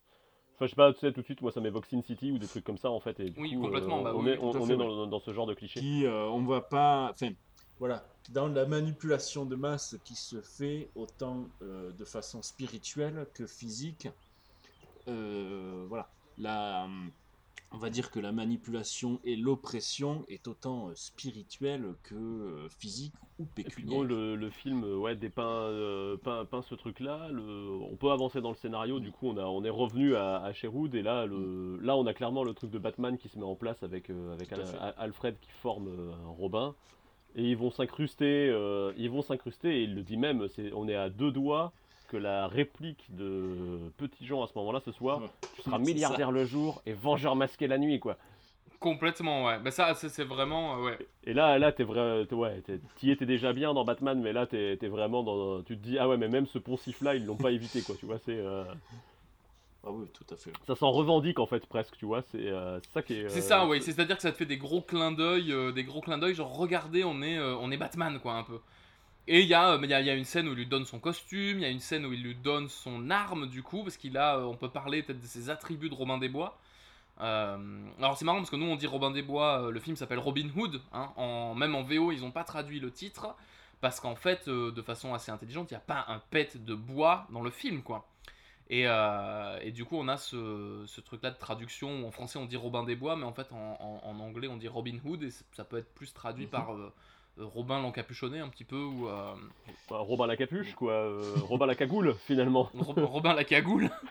et, et en fait, du coup, par contre, cette notion de cagoule, elle est ultra présente, et enfin, de capuche, elle est ultra présente dans le film, justement, parce que rapidement, euh, bah, t'as les gens qui soutiennent, euh, qui soutiennent Robin qui euh, vont euh, euh, placarder dans la rue euh, des, des cagoules, en fait, pour, comme signe de, de résistance un petit peu à l'oppression, quoi. Un peu, euh, tu vois, comme les masques. Anonymous euh, maintenant, ou, des, euh, ou, ou plus récemment des masques de Joker, tu vois, un, un truc comme ça, quoi. Bah, il y a le, le truc du symbole du héros, le, en fait, du personnage qui devient symbole, en fait, euh, par la force des choses et parce que, Voilà. genre, il en faut un, tu vois. On t'explique qu'il en faut un. Du coup, euh, Mm. il, du coup, il faut qu'il devienne ce symbole de la résistance. Et c'est. euh, Et là, pour le coup, et là, pour le coup, c'est un poil amené avec les pieds, et du coup, c'est, c'est- c'est- ça fait vraiment forcer, en fait, dans le scénario, ça fait partie des clichés du genre. Et là, pour le coup, je trouve vraiment qu'on retombe, une fois de plus, sur euh, le truc euh, dystopique, Hunger Games et compagnie aussi. Euh, Mhm. sauf que dans Hunger Games, Hunger Games a cette subtilité-là, qu'on te montre la fabrique du symbole du héros à travers la propagande et les trucs comme ça. Donc il y a quand même un double discours qui est plus intéressant que ce qu'on nous présente ici. quoi. Après, c'est annoncé un peu dès le début. On te dit, oui, Robin des Bois n'était pas seulement un simple voleur, mais bien plus que ça, car s'il n'était que ça, ça aurait été un simple brigand. Maintenant, enfin voilà, maintenant il est devenu un symbole, tu vois. Voilà, c'est dès le début, voilà, on nous annonce euh, la couleur. Ouais. Voilà. Mais du coup, ouais, voilà. Donc euh, ce- ce- cette construction du héros en, en tant que symbole qui, qui, qui, qui re- et puis en plus on est en plus toujours dans cette histoire où le héros il veut pas l'être. Mais alors du coup il va y avoir un truc, un événement personnel qui va le forcer à le devenir. Tu vois, il, il a pas vraiment de conviction en fait ce Robin des Bois et du coup il est, enfin ce, ce Robin il a pas de conviction et du coup ça nous le rend assez peu attachant finalement aussi. Mais moi- ça échoue ça. un peu de ce côté-là. C'est ça, c'est ça. C'est-à-dire que Robin des Bois, tout du long, tu te dis, bon, il est un peu... au départ, il est drivé, euh, tu vois, c'est sa condition sociale. Tu pars à la guerre, bon, d'accord, je pars à la guerre. Puis il y a Petit Jean qui revient avec lui, qui lui fait, non, maintenant on va se venger du shérif de Nottingham. D'accord, mais on va se venger du shérif de Nottingham. Puis il faut que tu voles, euh, tu vois, il faut que tu voles de l'argent. Ok, d'accord, on va voler de l'argent. Et puis à la fin, euh, tu vois, c'est. euh, mais vous êtes méchant, pourquoi vous vous battez? Bah Robin, t'es con, hein, ça fait, euh, ça fait une heure et quart que tu tapes sur tout le monde. Il y a un peu ce truc-là. Alors, alors qu'il y a d'autres personnes, je pense qu'on peut peut-être parler de Will Scarlett, euh, du coup, euh, qui, est, qui est dans le film, qui. Qui est joué par, qui est par, par Grey de, de 50 Alors attends, de Grey. Jamie Dornan, ouais. Il a fait est- que 50 nuances de gré, parce que moi j'aime bien cet acteur. Bah quasi en fait je crois. hein. Enfin bon en même temps il y en a 4 ou 5 non des 50 nuances de quelque chose non Donc euh, a sais fait pas. 3, 3, 3. Je sais pas. Il a fait The Private War aussi, que j'ai vu, Ah. dans lequel il incarne le photographe Paul Conroy, qui, voilà, qui accompagne euh, l'héroïne dans Private War, qui est un personnage euh, qui existe du coup. Enfin, euh, quelqu'un qui existe, euh, voilà. Qui, Et, de, quoi parle Private War, euh, Edouard, pour les gens qui ne connaissent pas? Ça nous raconte euh, les reportages de Marie Colvin, du coup, qui est une journaliste qui a travaillé euh, voilà, pour, pour le Sunday Times et qui était connue parce que donc c'était une reporter de guerre qui était borgne, qui avait été blessée lors de ses reportages et qui est mort en Syrie, voilà, lors de, des bombardements de son immeuble dans Homs. Homs, pardon. Voilà. Et ce, film était bien Ce film était très bien. D'accord, ok. Bah écoute, on va parler de Jamie Dornan, du coup, euh, non pas comme le mec de 50 nuances degrés, mais comme le, le gars de A Private War. Waouh, putain, je sais pas parler anglais, quoi. Mais une fois de plus, avec cette histoire de, de, de, de mecs qui viennent pour leur passif jouer Oui. dans le film, je pense que c'est Mm. pareil. 50 nuances de Grey et tous les trucs que, qui, qui sont ces espèces de trucs. euh, j'ai envie de dire pour ados, mais c'est péjoratif parce que du coup, Mm. des trucs pour ados, il y en a des biens, tu vois, mais ça renvoie une fois de plus à cet imaginaire qu'on essaye de, de développer dans cette version de Robin des Bois, quoi. Mm. Après- Et du coup, le personnage de Will Scarlett, qui est, le plus, qui est le plus intéressant du film, finalement. Euh, Will Scarlett, peut-être dans la légende un petit peu euh, classique, du coup, euh, Edouard, si Alors, tu. euh, Will Scarlett, dans la légende classique en général, c'est vraiment le compagnon le euh, fidèle assez de euh, Robin des Bois. Par exemple, dans le, celui de Errol Flynn, il est avec Robin des Bois dès le début, en fait. C'est euh, voilà, c'est son ami. Ouais, les, Il les autres, il va les rencontrer, Voilà. mais lui, il est toujours là dès le début. en fait. Exactement. sou- souvent, c'est un membre de sa famille, un peu, non? Il y, a un il y a un truc. euh, Ça arrive. hein. Moi, je me rappelle de, de, de je sais plus quel truc où il était présenté comme le neveu de Robin des Bois. Exactement, ça arrive. Ça arrive. Après, par contre, parfois aussi, il a un. Un- c'est un personnage parfois qui est un peu négatif. C'est-à-dire, on utilise le mot Scarlett comme le fait qu'il soit sanglant, qu'il soit sanguinaire. Euh, voilà, il a été notamment, il me semble, enfin voilà, il a été joué par euh, certains acteurs. Voilà, il y a ce, il y a ce passif. Dans d'autres, au contraire, c'est un jeune. Il il s'appelle Scarlett soit parce qu'il est roux, soit parce qu'il est habillé en rouge. Voilà. Du coup, ce personnage, euh, voilà, est un peu ambivalent selon, euh, selon les films, selon les histoires. Et ici, du coup, c'est un peu le rival euh, amoureux puis politique en fait de Robin, c'est-à-dire que c'est c'est lui qui s'est qui s'est maqué avec Marianne du coup pendant que Robin était présumé mort présumé mort à la guerre. Et c'est un peu le bah, la voix du peuple hein, en quelque sorte, c'est-à-dire qu'à un moment on voit ce discours du shérif et c'est le seul qui s'oppose un petit peu volontairement en disant euh, oui, on vous a déjà donné beaucoup d'argent, euh, vous opprimez le peuple. euh, Voilà. la justice c'est moi, enfin tout ça quoi, tu vois.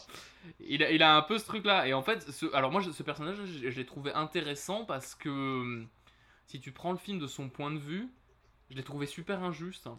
Non, en fait très rapidement, si tu veux, quand Robin revient, bah ce gars-là qui, tu vois, euh, s'était trouvé une meuf, d'un seul coup, euh, tu, tu vois, s'était trouvé une meuf, il a un truc politique, tu sens qu'il porte euh, vraiment tous les espoirs des classes populaires, tu vois, de, de, de, leur espèce de Nottingham, enfin du Nottingham du film, quoi.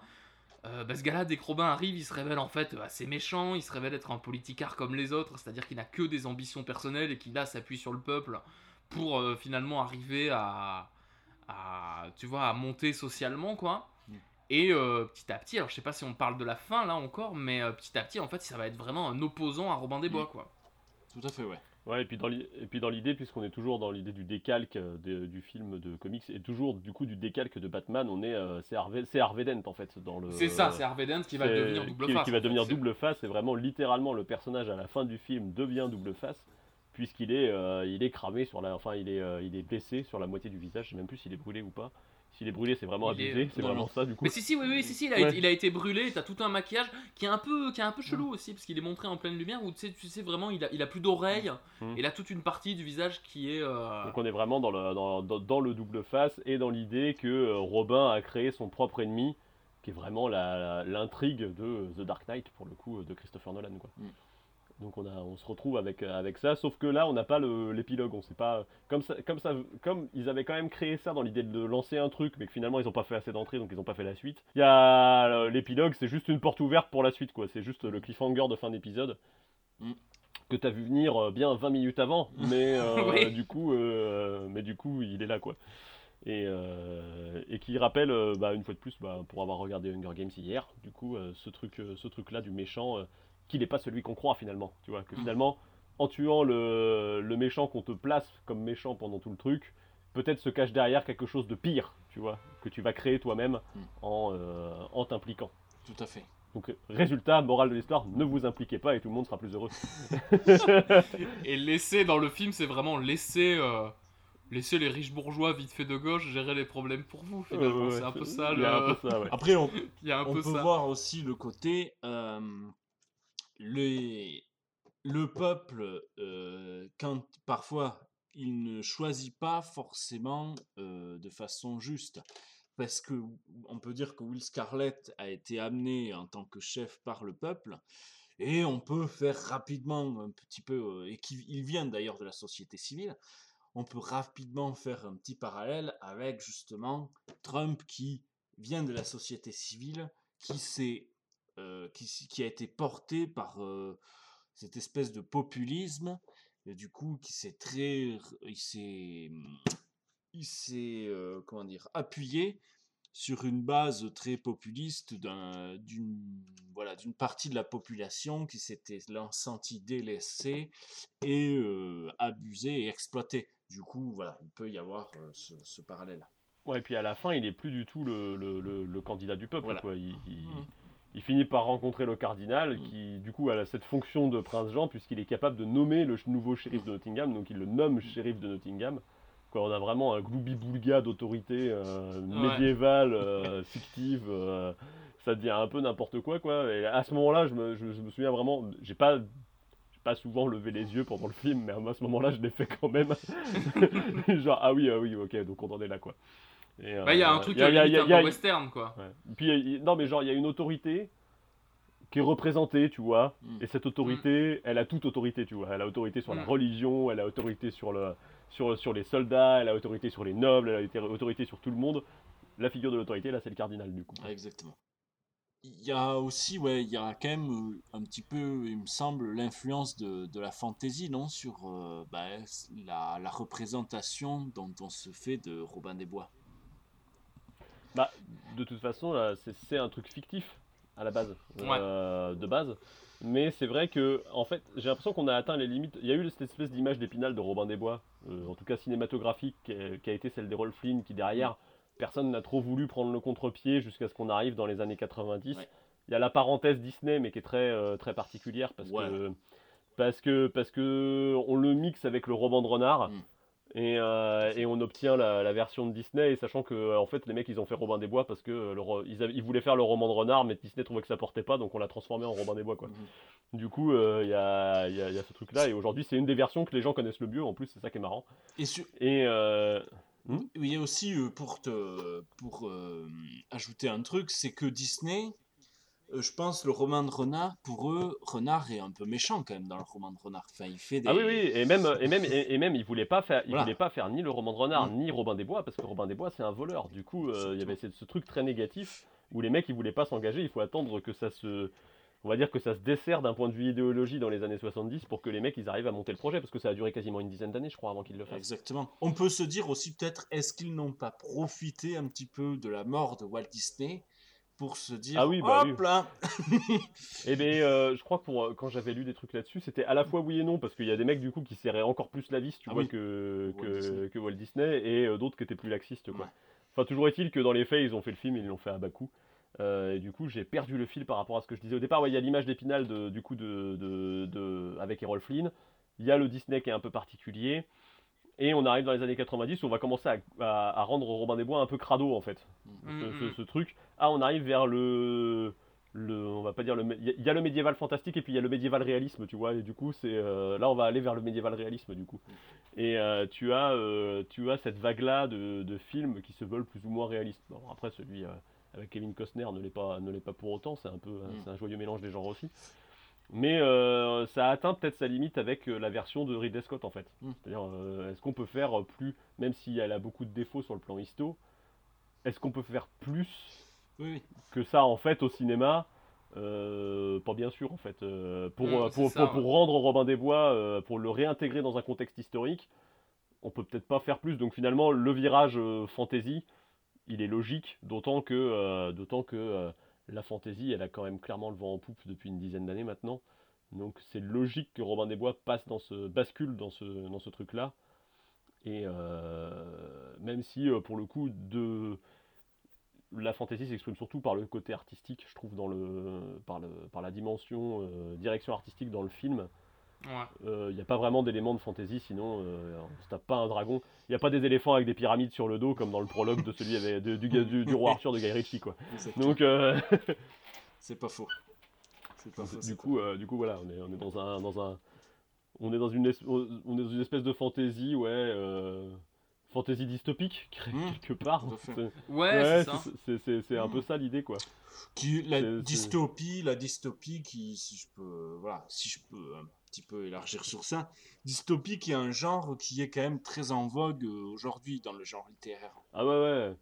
Euh, bah, dans le genre littéraire et puis dans le genre des adaptations, Aussi, tu regardes, ouais. ils sont en train de reboot, ils sont en train de rebooter Snowpiercer, t'es là, mais attends, est-ce qu'on avait vraiment besoin de faire un reboot de Snowpiercer euh, Hmm. maintenant, quoi? Enfin, tu vois, il y a, il y a l'adaptation, il y a euh, Aldous Huxley, Le meilleur des mondes, qui va être, euh, qui est, qui est encore réadapté. euh, enfin, tu vois, c'est un genre qui est, clairement à la mode en ce moment, donc c'est normal, c'est logique qu'ils aient été tapés dedans pour essayer de se trouver une identité qui à la fois soit un peu la même que celle du roi Arthur de Guy Ritchie, mais pas tout à fait la même non plus.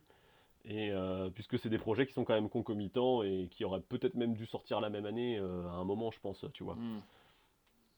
Non, non, c'est pas faux. C'est pas faux, c'est pas faux. Mais euh, Et puis, euh, comme on disait, Game of Thrones qui est arrivé, Ah et oui. puis, du coup, euh, il y a quand même y a beaucoup de, beaucoup Ah oui. de pompage visuel de Game of Thrones dans le, dans le, dans le truc, quoi. bah oui, oui, qu'on le veuille ou non, ouais, Game of Thrones a un peu, euh, ouais, renversé la table. Et quelque part, et, et- ouais, puis, oui, ça a renversé la table, et à la base, et puis ça, l'a- ça a un peu normé tout aussi, tu vois. C'est-à-dire qu'on est dans une fantasy où on est en... Tu pourrais faire plein de choses en fantasy, en fait, si tu, si tu oui, voulais. tout à fait. Mais euh, on est dans une version de la fantasy euh, admise, c'est-à-dire qu'il n'y a, aucune prise de risque finalement. C'est ça, c'est ça ce qui caractérise le plus le film, c'est que c'est un espèce de patchwork sans prise de risque de, de, de- de plein d'autres trucs qui ont marché, qu'on a mis ensemble, mais qui marchent pas forcément très bien ensemble, qui sont pas très homogènes du coup. Quoi. Après, le film médiéval aussi n'est jamais un genre en lui-même. Le film médiéval, il a, enfin de Moyen Âge, il a toujours euh, un, un, euh, quelque chose en plus. C'est pas comme le western. Le western, on sait où est- où est-ce qu'on va. On sait que en fait l'histoire, elle est toujours un petit peu la même. En général, dans le film du Moyen Âge, il y a toujours, par exemple, Au nom de la rose. Ben, en fait, c'est un polar du Moyen Âge. Euh, Mm. Voilà, euh, celui-là, notre Robin des Bois, c'est quand même un peu euh, un film dystopique, un film d'ado, en fait, il y a plus... le Moyen Âge est toujours, euh, on va dire, un contexte. juste voilà, Ouais, ça reste, un- ça reste juste un cadre pour faire une histoire dedans, quoi. Exactement. Et voilà, je, et voilà, je renvoie vers euh, le livre Le Moyen Âge au cinéma de François-Émile de la Bretèque, qui a, euh, voilà, qui explique très bien ça, euh, notamment de- voilà, dans cet ouvrage. Dans les, pareil, dans les influences et dans le fait patchwork, le film il sort en 2018. Alors du coup, il est en conception depuis 2015 à peu près. Je sais pas si ce que ça vous a fait vous d'écouter la musique. Mm. Ah oui. Euh, tu Mm. vois le, le morceau Run Bon Run, ah, putain, Run Boy le Run. morceau Run Boy Run de Woodkid du coup qui là en fait est un peu tu vois t'as cette espèce de, de, de, de- de truc avec des percus qui est pareil repris euh, repris énormément parce que bah, c'était à la mode à ce moment-là quoi en fait. Ouais, ouais, et puis, le, puis euh, c'est un- une fois de plus, pour le coup, tu vois, il y a des, si tu cherches à expliquer aux gens le principe de la, de la, de la musique temporaire qui est beaucoup utilisée dans le cinéma holly- hollywoodien aujourd'hui, il y a le petit docu sur YouTube, on pourra mettre un lien en description du Ouais. podcast, je pense qu'il explique très bien ça. Et, euh, et là, tu es en plein dedans, quoi. Tu, tu, tu t'en es vraiment à ce stade où tu en- t'entends les morceaux, en fait, qui ont servi à monter le film avant que, du coup, euh, Joseph Trapanis, qui, qui est le compositeur, euh, ne, le, ne le fasse vraiment quoi.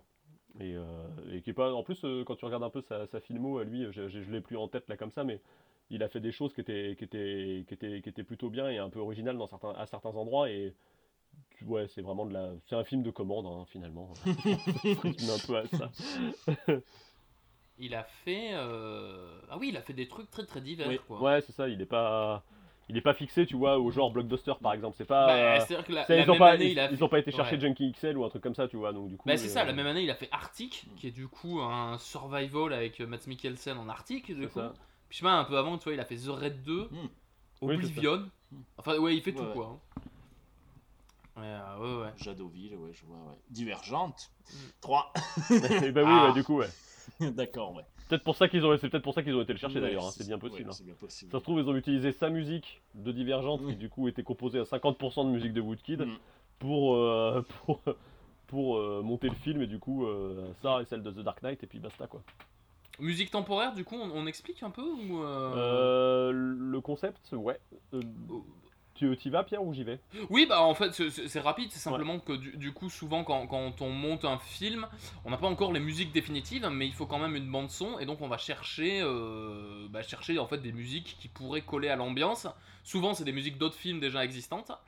Et, euh, et ce qui arrive, du coup, bah, c'est qu'après, le but, c'est de trouver un musicien qui puisse euh, ou donner une nouvelle, une nouvelle énergie à la musique qui a été qu'on compose du coup sur, sur les images ou au contraire souvent on leur demande un peu de recopier ça mais de pas faire tout à fait pareil euh, bah, le, ouais, le, documentaire sur, le, sur, le, sur la musique temporaire justement était super intéressant pour ça.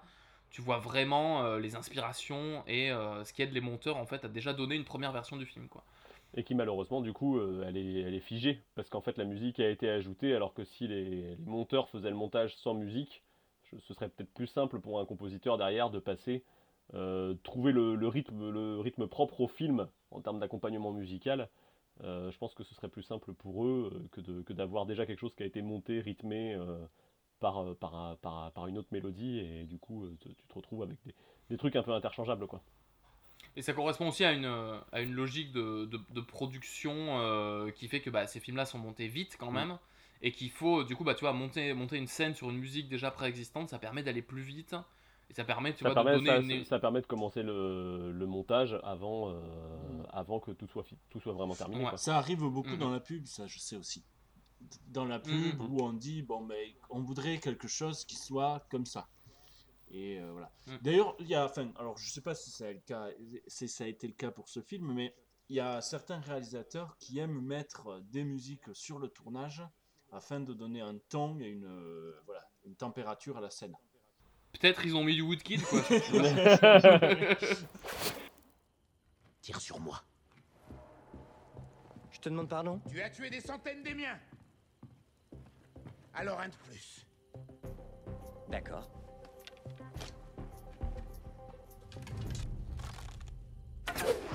Un petit effort. Je t'ai dit de tirer sur moi. Roland Aussi vite que tu peux. Allez, on commence, anglais.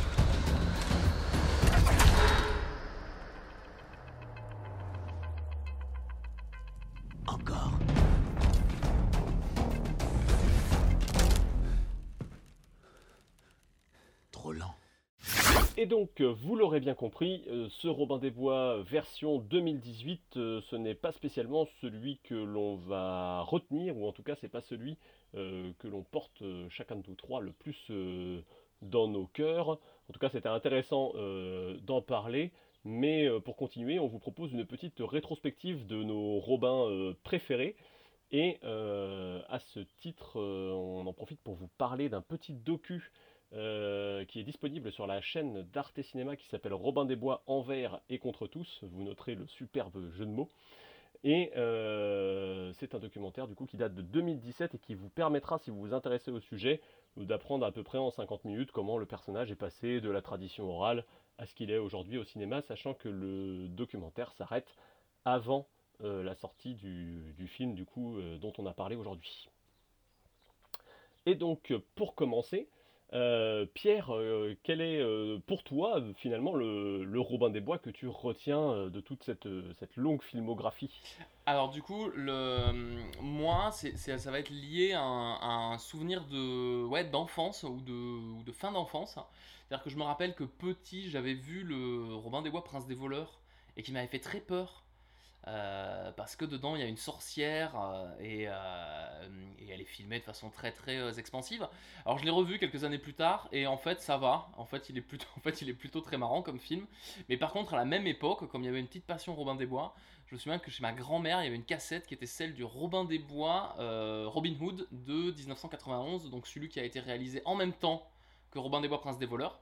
Euh, qui a eu bah, aucun succès, euh, voilà, qui est fait avec beaucoup moins de, budget, réalisé par euh, John Irvine, qui est un réalisateur assez intéressant. Il a, alors il a toute une filmo, réalisateur qui n'a pas eu des masses de succès, mais qui finalement a traversé un petit peu la deuxième partie du XXe siècle. Et même, je crois qu'il est à peu près, je sais pas s'il est encore actif à 100%, mais il, il réalisait des trucs jusqu'à quelques, il y a quelques années. Il a réalisé deux films qui sont géniaux. Il a réalisé Les Chiens de guerre, euh, que je vous conseille avec Christopher Walken et Tom Berenger, qui est plus ou moins un proto-Expandables dans les années 80. C'est très particulier à voir, c'est très très chouette.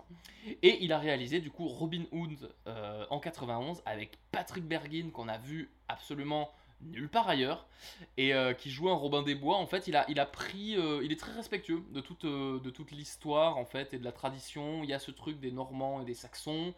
On sent que lui, il, je sais pas, il a dû se dire je suis un renard un petit peu, donc je fais des blagues.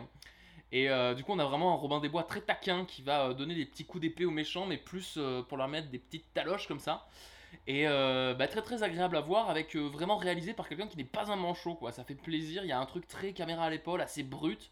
Et beaucoup moins, je dirais beaucoup moins carton-pâte que le Robin des Bois Prince des voleurs de la même époque. Donc je vous conseille ce film-là, si vous arrivez à le trouver, ce qui me semble pas du tout facile. Euh, et voilà, et donc du coup, bah, Edouard, toi, euh, ton Robin des Bois euh, préféré, lequel est-il? Ah, moi, je crois que j'en ai deux. Alors, forcément, un qui renvoie plus à l'enfance, qui est le, Robin des Bois de, Disney, qui, ah, ben, forcément, l'enfant que, je reste encore a toujours de, de l'amour, finalement, pour, pour ce dessin animé. On, a à la fois euh, un Robin des Bois rigolo, mais également qui passe, enfin, dans le dessin animé, n'hésite pas à, à évoquer aussi des moments tristes. Notamment, nous avons une des musiques les plus tristes des Disney, qui est euh, des hauts, des bas, il y en a partout, mais des drames, il y en a surtout à Nottingham, qui est une des chansons les plus tristes de Disney. Mais il y a également des, ouais, des scènes assez choquantes pour, pour le jeune, le jeune homme que j'étais, le jeune enfant. Notamment quand on voit Frère Tuck qui se fait euh, emprisonner par le grossier shérif de Nottingham qui l'enferme dans sa capuche, qui le moleste. Et voilà, c'est quand même quelque chose voilà, qui était un petit peu choquant, presque, qui était triste en tout cas pour l'enfant que j'étais. Mais c'est sans doute là-bas aussi que tu as acquis tout ton vocabulaire, parce que le doublage euh, euh, n'hésite pas à employer des mots qui, pour un môme, je me souviens, n'est pas du tout. euh, enfin, le vocabulaire est pas du tout adapté. Euh, enfin, c'est pas qu'il est pas du tout adapté, c'est que c'est très ambitieux de demander à un gamin de savoir que Frère Tuck est un ecclésiastique, quoi. Et, et pas de dire c'est le prêtre ou le curé, tu vois. Donc il y a quelque chose comme ça. Bon, après, Frère Tuck, c'est particulier parce que jusqu'à ce que je le relise à chaque fois, j'oublie que c'est un blaireau, tu vois, dans le dessin animé. C'est pas faux. D'ailleurs, il y a des, il y a, euh, il y a des grands acteurs. hein. Il y a notamment Peter Ustinov qui, a doublé le prince Jean et qui, euh, nous livre en fait finalement une parodie du rôle qu'il avait joué précédemment, qui était celui de Néron, avec ce prince Jean qui est euh, autoritaire, mais qui finalement est juste un enfant capricieux. Et il y a également voilà, l'acteur qui joue Persifleur a le, dessin de Persifleur a été calqué notamment sur des détails physiques, notamment les dents du bonheur de l'acteur qui le double. Et ce dessin animé, d'ailleurs, la, la particularité, c'est que une fois que les dessinateurs ont fait leur travail, ils ont demandé l'avis des, des doubleurs, des acteurs qui le doublaient, afin d'avoir leur perception et même de rajouter certains traits, quoi. Et moi, le, sinon, le deuxième, deuxième que j'aime bien, Robin des Bois, c'est celui de Ridley Scott. Alors, c'est du grand spectacle. C'est voilà, ça, ça touche, voilà, ça touche, je pense, à ma, ma fibre d'amoureux de l'histoire et de l'action historique, on va dire. Et et j'ai toujours, voilà, une sorte d'affection pour euh, le vieux Ridley Scott euh, et ses, ses films historiques. C'est notre animal totem un peu, euh, Ridley Scott. On, en reparlera de façon régulière. Il est capable du pire comme du meilleur, mais euh, on y revient toujours, quoi. Et puis, et puis je pense que vous n'avez pas fini d'entendre parler du Robin des Bois de 2010 parce que en préparant euh, le podcast, on s'est rendu compte que ça pouvait se lier à peu près à, à tout qu'on aime bien en fait finalement dans, dans- dans le cinéma euh, historique ou en tout cas dans le cinéma en costume.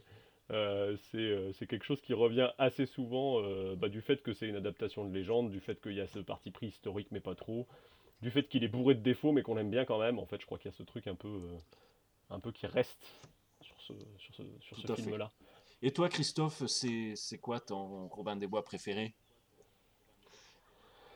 Eh bien, euh, moi, c'est lié à des, histoires de, cassettes vidéo comme Pierre, euh, parce que quand j'étais euh, môme, bah, il y avait l'histoire de, il y avait Le Prince des voleurs qu'on avait en cassette vidéo, qui a, une histoire un peu un peu un peu rigolote, parce que c'était, on voulait absolument voir ce Robin, ce Robin des Bois là avec avec mon petit frère et mon père nous a, nous a dit non ça va vous faire peur, ça va vous faire peur, ça va vous faire peur et puis un jour il en a eu marre, il nous a dit bon bah si vous voulez on, va le mettre et puis on, va bien voir si vous aimez ou pas quoi. Et la première apparition de la sorcière on lui a demandé d'arrêter la vidéo et, et c'était fini. Mais, même au, dé- au début, il y, a des- il y a des mecs qui se font couper des mains et tout. En fait, quand t'es gamin, il est ultra hardcore, le... Celui avec le... Ouais ouais et puis il y a la, y a la séquence Ku Klux Klan au Mm. début, c'est assez impressionnant aussi, enfin il y a, il y a plein de choses comme ça quoi. Et, euh, et, euh, et du coup, il est resté enterré euh, sous une, dans un placard de, de, cassettes vidéo avec la mention celui-là je le regarderai jamais quoi, ça correspond pas à ce que je voulais de, de Robin des Bois quand j'étais môme. Et bon, quand j'ai eu 16 ans, j'ai fini par mettre la cassette dans le, dans le lecteur en me demandant Ah oui, c'est vrai, celui-là je l'ai pas regardé par un bel après-midi de canicule comme on, comme on sait si bien les faire dans le sud de la France. Et en fait, je me suis dit Bah en fait, non, j'ai. Oui, effectivement, ça correspond pas à ma vision de Robin des Bois, mais c'était pas si terrible quoi. Surtout que ça correspondait pour moi à la même époque. euh, il y avait Alan Rickman que je, que je découvrais dans ce truc-là qui à ce moment-là était associé à Rogue et du coup euh, on, passe, on passait d'un acteur euh, plutôt, euh, on va dire, monolithique à quelqu'un qui était en train de cabotiner comme un porc. Et et, il y avait un espèce de front d'écart avec ce, ce shérif de Nottingham qui en fait est, je pense, la, la vraie raison de voir euh, Robin des Bois, euh, prince des voleurs, euh, elle se situe là, je crois, dans Alan Rickman, quoi. Et, euh, et, et sa passion pour démolir les églises à coups d'épée. Mais euh, du coup, c'est pas celui-là que, que, je retiendrai, ce sera celui avec Errol Flynn, je pense, toujours dans ces histoires de trucs liés à l'enfance, parce qu'on n'avait pas euh, le Robin des Bois de Disney, nous non plus, euh, à la maison, et euh, c'était le film que j'allais voir chez mes potes, parce qu'on n'avait pas la cassette justement, donc quand on allait chez des gens, je demandais systématiquement à regarder celui-là, et euh, quand on en arrivait à regarder un film en fin de soirée, parce qu'on n'arrivait plus à, à jouer avec nos Playmobil, et, euh, et du coup, euh, du coup c'est celui avec Errol Flynn qui me reste, parce que déjà on avait la cassette, et, euh, et puis c'est le premier film que j'ai le droit de voir à la télé avec mes parents. Et puis Robin des Bois, bah voilà, c'est tellement porteur dans un imaginaire de gosse qui aime construire des châteaux forts et, et, et- jouer à, monter des embuscades dans la forêt, quoi. Donc du coup, celui avec Errol Flynn, marche hyper bien parce que à la fois c'est un vrai film, du coup tu as l'impression d'être un grand parce que tu regardes un, tu regardes pas un dessin animé, mais dans l'atmosphère, euh, c'est Oui. ça, quoi. Voilà. Et il y a un truc que j'aime beaucoup, c'est que les, je trouve dans celui-là, en le revoyant, euh, même aujourd'hui, il y a quelque chose de très euh, présent. Les personnages, je trouve que Robin efface pas tous les autres, en fait, dedans. Ils sont tous un, un peu là, tous ces, tous ces joyeux compagnons. Et je trouve que c'est assez rare, finalement, les, les films sur Robin des Bois, maintenant, où on va vraiment se souvenir de, de tel ou tel personnage pour telle ou telle chose. Ils sont tous assez personnifiés, ils ont tous leur petite scène euh, de présentation qui fait que tu t'en souviens, en fait, même si ça passe par tous les, grands classiques du genre, donc euh, Petit Jean sur le pont, pour n'en citer qu'un, quoi. D'ailleurs, euh, je, je l'ai revu il n'y a pas très longtemps et on peut dire que finalement, dans, celui-là, c'est Robin des Bois qui, cherche, qui cherche les emmerdes, si on peut dire. Car c'est lui qui provoque Petit Jean, c'est lui qui dit à Frère euh, sous la menace d'une épée, Allez, fais-moi traverser la rivière. finalement, euh, Ah, je pense que le Robin des Bois d'Errol Flynn, s'il avait internet, ce serait un troll en fait. hein. C'est le mec, ah, je, sais, je, je- je sais que je suis hors la loi, j'arrive avec le cerf, je le pose sur la table, Eh, qu'est-ce que tu vas faire? Je suis noble. Enfin, tu vois, c'est. euh, il, a un petit côté comme ça, fallait pas lui donner Twitter à Errol Flynn, je pense. hein. Mais. euh, Et puis c'est rigolo, ouais, est, ouais, voilà, moi je l'aime beaucoup et euh, j'aime beaucoup la, partition musicale, notamment de, ce film-là, qui, qui pour moi est euh, un de mes grands classiques de, de BO de film. Ça fait partie des trucs que j'aime beaucoup. Et, euh, et un jour j'ai appris que le mec avait eu un Oscar pour ça et du coup j'étais super content. Et puis c'est un film qui est ludique à voir aussi dans le sens où c'est très. Euh... Enfin, c'est que des plans larges. Tu vois comment c'est fait quoi. Tu vois que là, il va sauter sur un petit rocher. Tu sens bien le bon gros carton-pâte du petit rocher. Tu te dis, oh, l'herbe elle est bien verte. Euh, Robin des Bois il est bien vert. Enfin, il y y a un truc super ludique dans le dans ce film là. C'est un des premiers films en Mm. couleur aussi, hein, du coup c'est euh, il y, a, il y a ce truc-là, euh, c'est euh, ça, il, il a il a pas juste sa place en fait comme adaptation de Robin des Bois au cinéma, je pense qu'il a aussi sa place dans l'histoire du cinéma tout court en tant que, que grand film d'aventure en Mm, mm. couleur quoi. Du, coup, je suis euh, curieux, moi, parce que je m'a- je m'attendais à ce que Edouard, euh, notamment, enfin, que quelqu'un nous parle de la Rosée la Flèche, euh, qui est, euh, je sais pas, peut-être on peut en parler un petit peu de ce film-là, bah, qui est une adaptation de Robin des Bois, mais qui prend un petit peu le contre-pied de toutes les autres adaptations, et qui est un film, je sais pas, assez triste, assez mélancolique en fait. C'est un, film qui est super triste puisque c'est un film euh, qui s'appelle du coup La Rose et la Flèche en français, ce qui est très poétique. Le titre anglais est beaucoup plus euh, titre anglais? neutre. Il s'appelle Robin and Marianne. Du coup, euh, je trouve que le, y avait, c'est, rigolo, c'est rare qu'en français, tu vois, on ait le, le- la poésie qui, qui ressorte dans ce truc-là. C'est un film du coup de Richard Lester à qui on doit Pierre. les trois mousquetaires. voilà. Et euh, qui a aussi réalisé des Superman et produit des Superman. Donc c'est quelqu'un qui est quand même habitué d'habitude plutôt au grand spectacle. C'est un film du coup qui a été fait avec beaucoup de moyens quand même pour ce qu'il est et qui s'est bien ramassé au box-office quand il est sorti. Euh, sans doute parce que justement il prend le contre-pied de, ce qu'on pourrait attendre d'un film de Robin des Bois, puisque dedans Robin des Bois est incarné par euh, Sean Connery, euh, qui euh, à ce moment-là assume qu'il a une, barbe grise et une calvitie, du coup il est, euh, il est, il est vieillissant et il va donc jouer ce vieux Robin qui revient chez lui après la croisade accompagné de Petit Jean et qui va retrouver Marianne qui à ce moment-là est dans un couvent. Et, il va y avoir une histoire de, Robin qui finalement essaie de retrouver cette espèce de, de niaque d'avant son départ aux croisades, qui va essayer de remonter une rébellion contre le chef Nottingham, sauf que le chef Nottingham est plus jeune, plus malin, et, euh, et ça se termine pas bien, euh, ni pour lui, euh, ni pour Marianne d'ailleurs. On peut le, a- ça, ça emprunte en fait pas mal au dernier acte de Roméo et Juliette aussi euh, dans, dans le genre. Et il y a cette espèce de, de, de tragédie et de mélancolie aussi qui traverse tout le film. c'est, c'est, ça laisse pas indifférent en tout cas. je trouve. Ouais. Et, euh, et surtout quand on a grandi avec Robin des Bois comme étant le truc que tu que adores quand t'es môme, ça fait un petit truc de, de voir ce, ce seul film où euh, le, le Robin des Bois du coup est, est mis à mort. quelque part. Et alors, il y a une petite, il y a une grosse ambiance euh, Sean Connery en slip hein, aussi dedans, quand même, il faut préciser.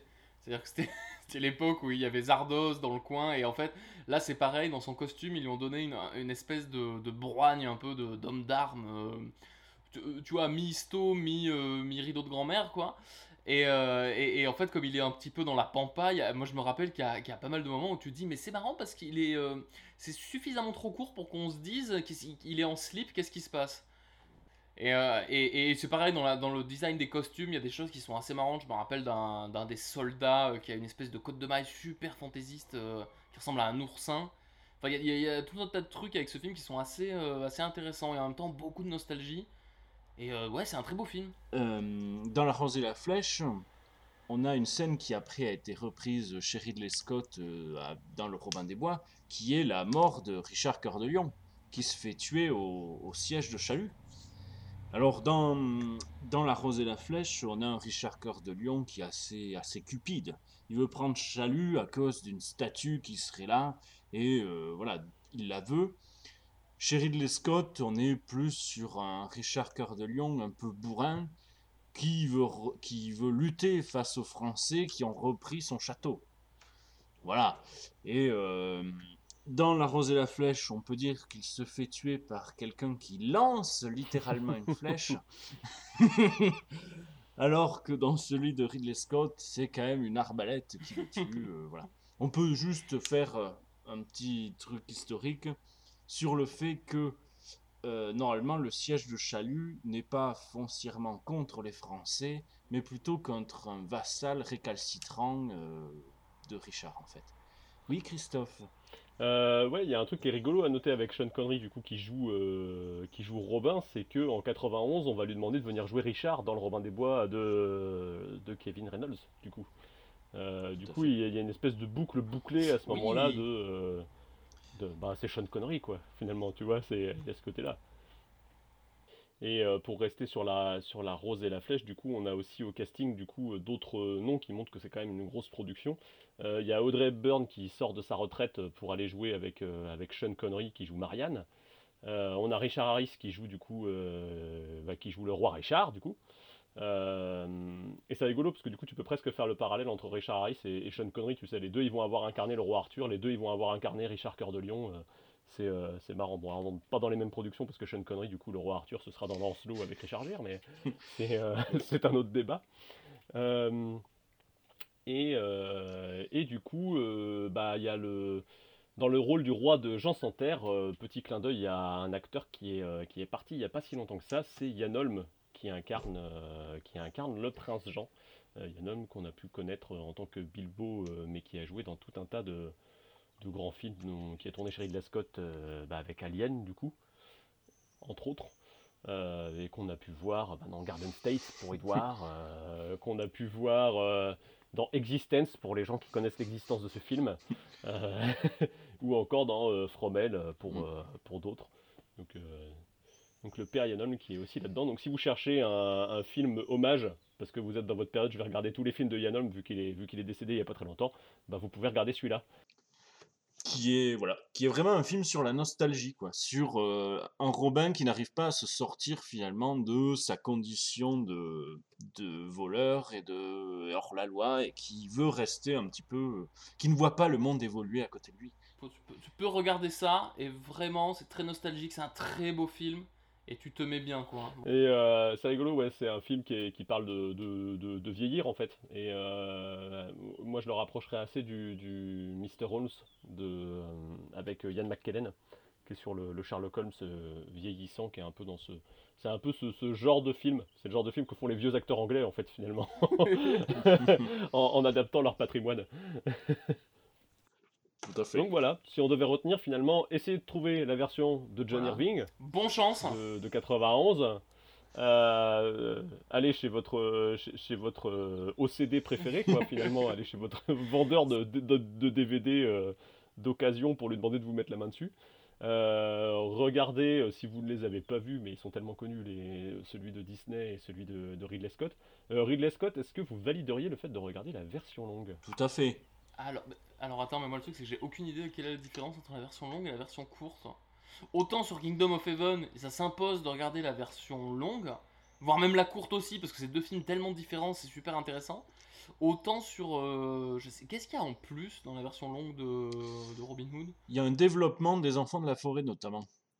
Il y a notamment dans la version courte, on ne sait pas d'où ils apparaissent trop ni rien, alors que dans la version longue, euh, Marianne et Robin les côtoient, voient que c'est des enfants et voient aussi pourquoi et on c'est justifié pourquoi les enfants de la forêt à la fin aident le, le village. Alors que, alors que dans la version courte, on, finalement, on se dit euh, c'est un peu un Deus ex machina. Ils viennent les aider, mais on ne sait pas trop pourquoi. euh, et voilà. Notamment, il y a ça. Exactement. Donc plutôt la version longue du coup. Ouais, plutôt. Ouais. Puis, puis ça fait toujours plaisir de rester au Moyen-Âge 10 minutes de plus, un quart de plus. Et puis bah, celle avec Errol Flynn, si vous n'avez pas encore eu l'occasion. euh, visiblement, elle est passée sur euh, Arte euh, dimanche dernier. Exactement. Donc euh, elle doit être encore sur Arte plus 7 euh, pour un mois, Mm. du coup, un truc comme ça. Euh, et puis euh, bah, La Rose et la Flèche. Euh, si on devait en retenir un qui sort du lot, pour le coup, je pense que ce serait celui-là avec celui de Johnny Irving. Quoi. Tout à fait. On a mis l'hameçon. On va voir qui mord. Voilà, donc on en a terminé avec euh, Robin des Bois, euh, avec euh, en tout cas euh, cette longue filmographie de Robin des Bois et sa dernière version. Dans le principe, on voulait proposer en fin d'émission des recommandations, mais on avait envie de sortir un peu du système où on recommande un peu le dernier truc qu'on a lu. On, essaie, on va essayer pendant, pendant ce podcast de recommander toujours quelque chose qui est en rapport avec le film qui nous sert de base pour l'enregistrement. Euh, donc aujourd'hui, ce sera euh, un lien avec euh, Robin des Bois 2018. Euh, Et toi, Pierre, du coup, qu'as-tu à nous recommander? Alors, recommandation du coup en rapport avec le film du jour. Moi je vais vous recommander non pas un film mais une série en rapport avec du coup une actrice, bah, Eve Hewson du coup qui joue Marianne dans euh, Robin, Robin Hood de 2018. Euh, je trouve que dans le film elle a, un rôle qui est un peu euh, qui, qui est pas, fou. En même temps, c'est pas la seule. Mais euh, je me suis dit, attends, mais je l'ai déjà vu autre part. Et euh, dans une série qui est très très bien, qui s'appelle The Knick. Du coup, une série euh, réalisée par Steven Soderbergh, qui raconte un petit peu le quotidien euh, très, euh, euh, très romancé et très hmm, dramatique, quoi, un petit peu, d'un hôpital à New York au début du XXe siècle, vraiment en 1900.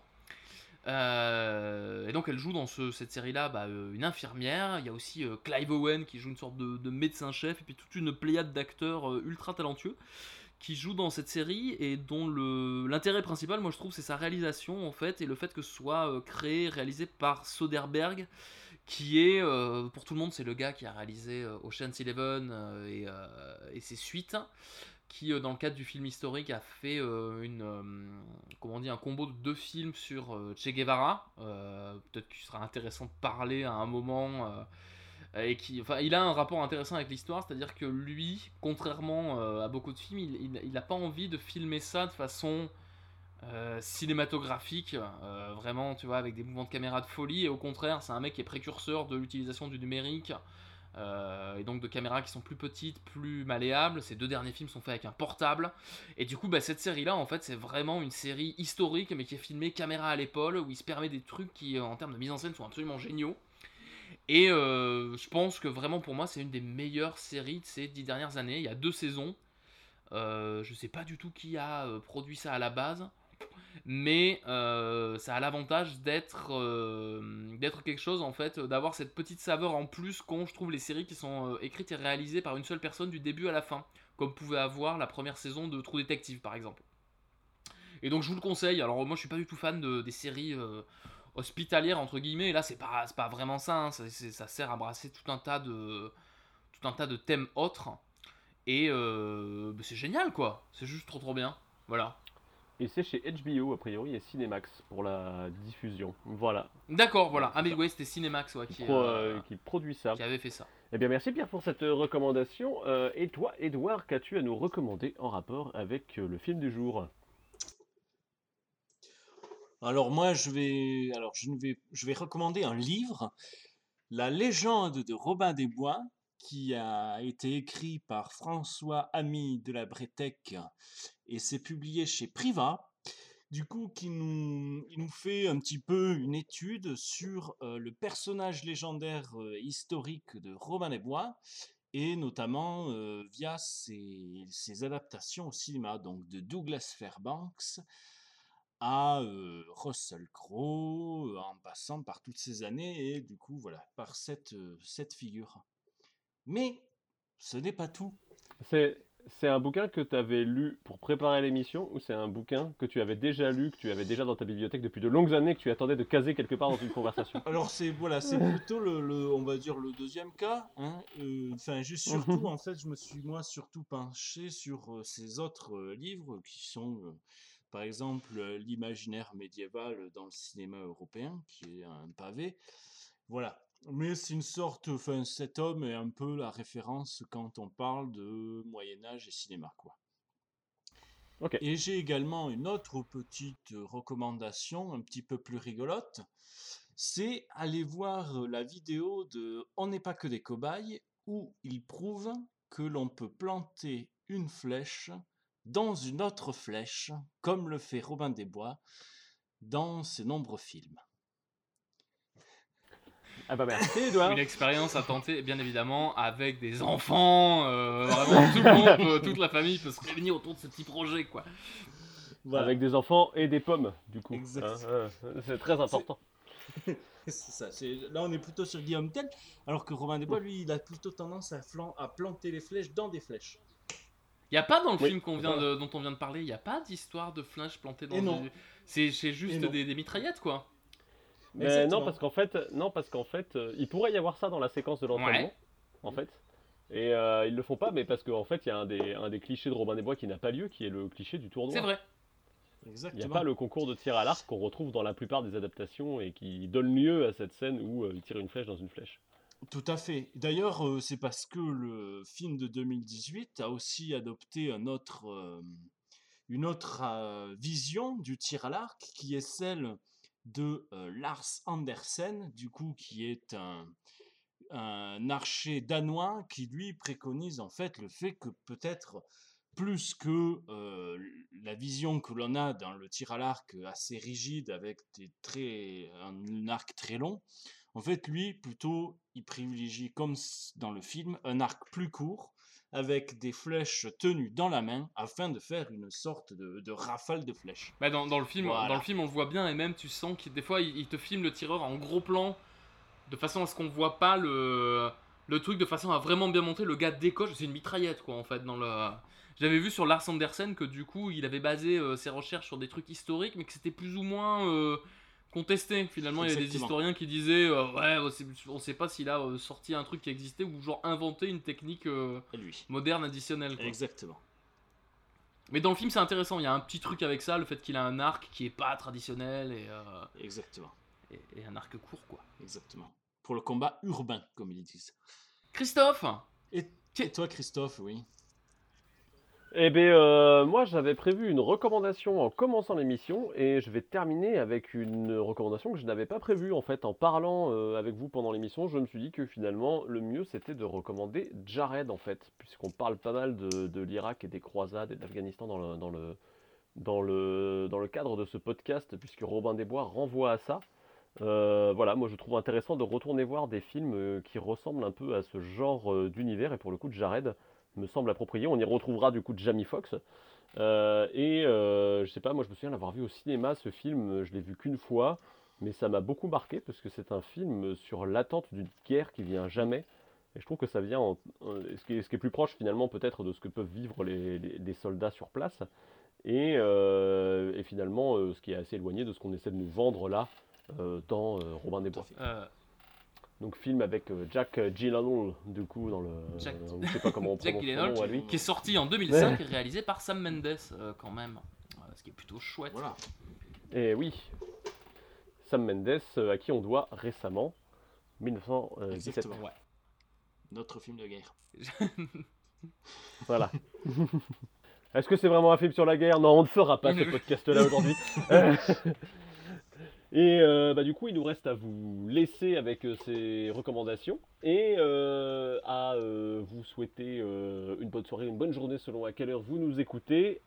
à vous demander aussi de nous faire des retours sur ce format d'émission volontairement long qu'on s'est mis en tête de faire pour voir ce qui peut être amélioré, optimisé, ce que vous avez aimé, pas aimé, et bien évidemment à revenir quand on en fera une nouvelle. Merci à tous. Au revoir. Et à bientôt dans la douve. La douve.